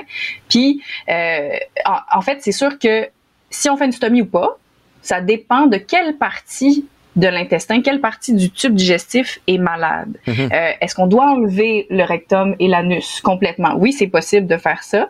Euh, et oui, c'est possible de vivre sans son rectum ou sans son anus. Par la force des choses, on va continuer de produire des selles, mais elles vont être recueillies ouais, euh, dans le sac. un sac. Ah, on a tous déjà Plutôt que d'aller dans la toilette. vu quelqu'un ou connu quelqu'un ou entendu dire, ça veut pas dire qu'on a vu le sac, là, mais qui a, eu, Mhm. qui a eu ça de façon euh, temporaire ou euh, de façon euh, permanente. Donc ça, le stomie, c'est ce qui se retrouve dans le sac. Ben, la stomie comme telle, c'est le nom. Stomie, c'est pour bouche. Donc, le sac de stomie, c'est le sac. Puis dans le sac, c'est des selles ou de l'urine, par exemple, ou les deux, des fois qui sont mélangés en fonction de où on est positionné. Puis, euh, comme tu disais, des fois, euh, la stomie, elle est, elle est temporaire. C'est pour mettre l'intestin au repos. Fait que Mhm. si on enlève une partie ou qu'on vient jouer dans une partie de l'intestin, ben, on va juste mettre une stomie de façon temporaire. Bon. Euh, mais je me souviendrai toujours, moi, comme la, la première fois où je suis entrée en contact avec une stomie comme, euh, comme infirmière, là, comme étudiante infirmière, c'est particulier. L'odeur est, est particulière parce que, évidemment, c'est des selles qui proviennent pas du même endroit dans le tube digestif. Elles sont souvent moins digérées. Puis, il faut se souvenir que euh, la toilette dans la vie, là, ça sert à couper l'odeur. Euh, L'eau, là, comme telle, en partie, ça coupe l'odeur. Mais quand on vide une stomie, euh, d'un patient qui est couché, ben on le vide dans un sac essentiellement. Fait on est vraiment comme au-dessus du sac. C'est comme si ça fermentait un peu. particulière. Il n'y a pas d'eau, il n'y a pas pas la cuve, il y a c'est- la... Il n'y a pas la cuve. Il y a c'est pas- y a y a tout ça C'est pour, purement euh, ouais, ouais. mécanique. C'est mécanique, mais c'est aussi chimique dans la mesure, biochimique dans la mesure où c'est pas le même type de sel, tout Non, simplement, auquel on est habitué euh, dans la vie de tous les jours. Puis face à une personne qui est nouvellement stomisée ou qui est stomisée depuis plusieurs années, comme soignant, des fois c'est particulier. Euh, parce que nous, comme infirmières, puis comme étudiante infirmière, puis comme travailleur de la santé, on doit transmettre l'espoir. On doit transmettre des connaissances pour aider la personne à euh, faire peut-être certains deuils, à accepter cette nouvelle, euh, ce nouvel appareillage qui soit temporaire ou permanent. Puis ce qui est plate par rapport à ça, c'est que pour les patients, des fois, c'est choquant d'avoir face à soi quelqu'un qui n'a pas de problème d'intestin. Puis moi, ça m'est arrivé de me faire dire, écoute, moi, là, t'es bien cute, là, ma petite, mais le jour où toi, tu vas devoir euh, faire des selles dans un sac puis le changer avec tes propres mains, tu reviendras m'en parler, tu sais. Fait qu'il y a une frustration qui vient avec ça, Ah, puis il faut accompagner, puis Ta fierté en prend pour son rhume là, quand t'as ça. là. Puis il y a des affaires pires que ça en- dans la vie, puis en médecine, puis en problème de santé. Reste qu'il n'y a personne qui a envie d'avoir ça. Là, quand, quand, on a, il y a, il y a toujours quand tout bien- fonctionne bien, on se dit pas euh, Hey, j'ai assez hâte d'avoir un sac de stomie. C'est ça. Puis il y a toujours pire, mais en, en- je pense qu'en santé, il faut se rappeler que on n'est pas à la place du patient, puis il faut accompagner. Puis justement, moi, en cherchant des outils pour accompagner les personnes, j'ai découvert qu'il y a euh, une, ben, j'allais dire une jeune femme, mais c'est une femme qui a le même âge que moi, là, dans la trentaine d'années, euh, qui s'appelle Camille Lemay, qui elle-même souffre de la maladie de Crohn, puis qui est plus ou moins récemment stomisée. Puis elle a dévelop- développé un outil qui, qui est formidable, un balado carrément, euh, qui s'appelle Deuxième porte à gauche, qui présente des profils de personnes qui sont stomisées, euh, soit de façon permanente ou temporaire, ou des professionnels de la santé qui travaillent dans le domaine. Et c'est un outil, oui, de vulgarisation, mais aussi de dédramatisation. Mhm, mhm. Puis on va juste écouter un extrait pour comprendre le ton du balado. Mais c'est ça, tu sais, c'est que c'est tellement, c'est tellement gros au début, puis on dirait que comme toutes les images qu'on avait aussi, tu sais, je, je sais pas, t'as-tu écouté Grey's Anatomy? Non. OK. Euh, J'écoutais beaucoup Grey's Anatomy quand j'étais jeune. C'est comme, même à la télé, à chaque fois qu'on entend parler, comme dans Grey's Anatomy, dans euh, Géolocaliser l'amour de Simon Boulris sur tout.tv, dans Stat, même récemment, chaque fois qu'il est question d'une stomie, c'est la fin du monde. C'est comme la chose répugnante qu'il faut pas que t'aies. Puis le pire, c'est que ça fait tellement longtemps que ça existe, des stomies, là. C'est Ça fait archaïque longtemps. comme euh, opération. Ça fait longtemps, puis il y a tellement de gens à qui ça fait du bien. Comme Mhm. là, justement, tu sais, tu disais, genre, j'ai pu voyager, j'ai pu recommencer à faire des trucs. J'ai plus mal. Ben, j'ai plus mal. C'est ça. Ouais. Puis, tu sais, je me dis, j'aurais aimé ça. Je pense qu'il y a des gens avec des gens qui partagent leur histoire positive comme ça, tu sais, qu'il y en avait sûrement, mais j'ai pas, eu accès ou j'ai pas vu passer ces témoignages-là. C'est très, Puis c'est ça. très humain, très courageux. Oui, puis le ton aussi est pas formel, fait que c'est ça doit être un outil formidable quand on est une personne qui est nouvellement stomisée d'entendre des jeunes personnes dire écoutez, moi j'ai été capable de voyager, j'ai été capable d'avoir une vie sexuelle, j'ai été capable de montrer ma stomie parce que l'intervenante à qui Camille parle est une jeune femme qui dit moi j'ai eu aucun problème à me mettre en maillot euh, avec ma stomie, fait que je pense que c'est un discours qui fait du bien, puis d'un point de vue statistique de sensibiliser les gens euh, aux conditions intestinales, aux maladies intestinales, c'est important parce que au Canada, on se rend compte que le cancer colorectal c'est le cancer qui est le plus meurtrier chez les hommes, puis le deuxième plus meurtrier chez les femmes. On a beaucoup, beaucoup de cas de cancer colorectal au Canada. Puis, euh, d'ailleurs, le gouvernement québécois est très au fait de ça, puis il veut se pencher sur une motion pour rendre le dépistage systématique chez les personnes de 50 ans et plus, parce qu'on se rend compte que d'un point de vue de santé publique, c'est un enjeu. Fait la morale de mon des, histoire... des, des selles ou tu veux dire euh, Oui, les, colonoscopies? Ben, ça serait pas tellement une colonoscopie parce que de nos jours, on a des outils euh, de dépistage qui sont bien moins euh, invasifs que la colonoscopie. Donc, en premier lieu, on va faire un test de sel. Puis la motion du gouvernement du Québec, ce serait, euh, tu vas à la pharmacie, puis tu vas chercher ton test de dépistage colorectal, puis c'est vraiment un échantillon de sel que tu pourrais ramener dans un centre de dépistage, puis ça serait comme la première étape d'un dépistage généralisé. Euh, fait que moi, c'est sûr que comme futur travailleuse de la santé, je peux pas être en défaveur de ça, surtout quand on sait que c'est un cancer qui, lorsqu'il est pris tôt, a un, un taux de mortalité qui est très faible. tu sais.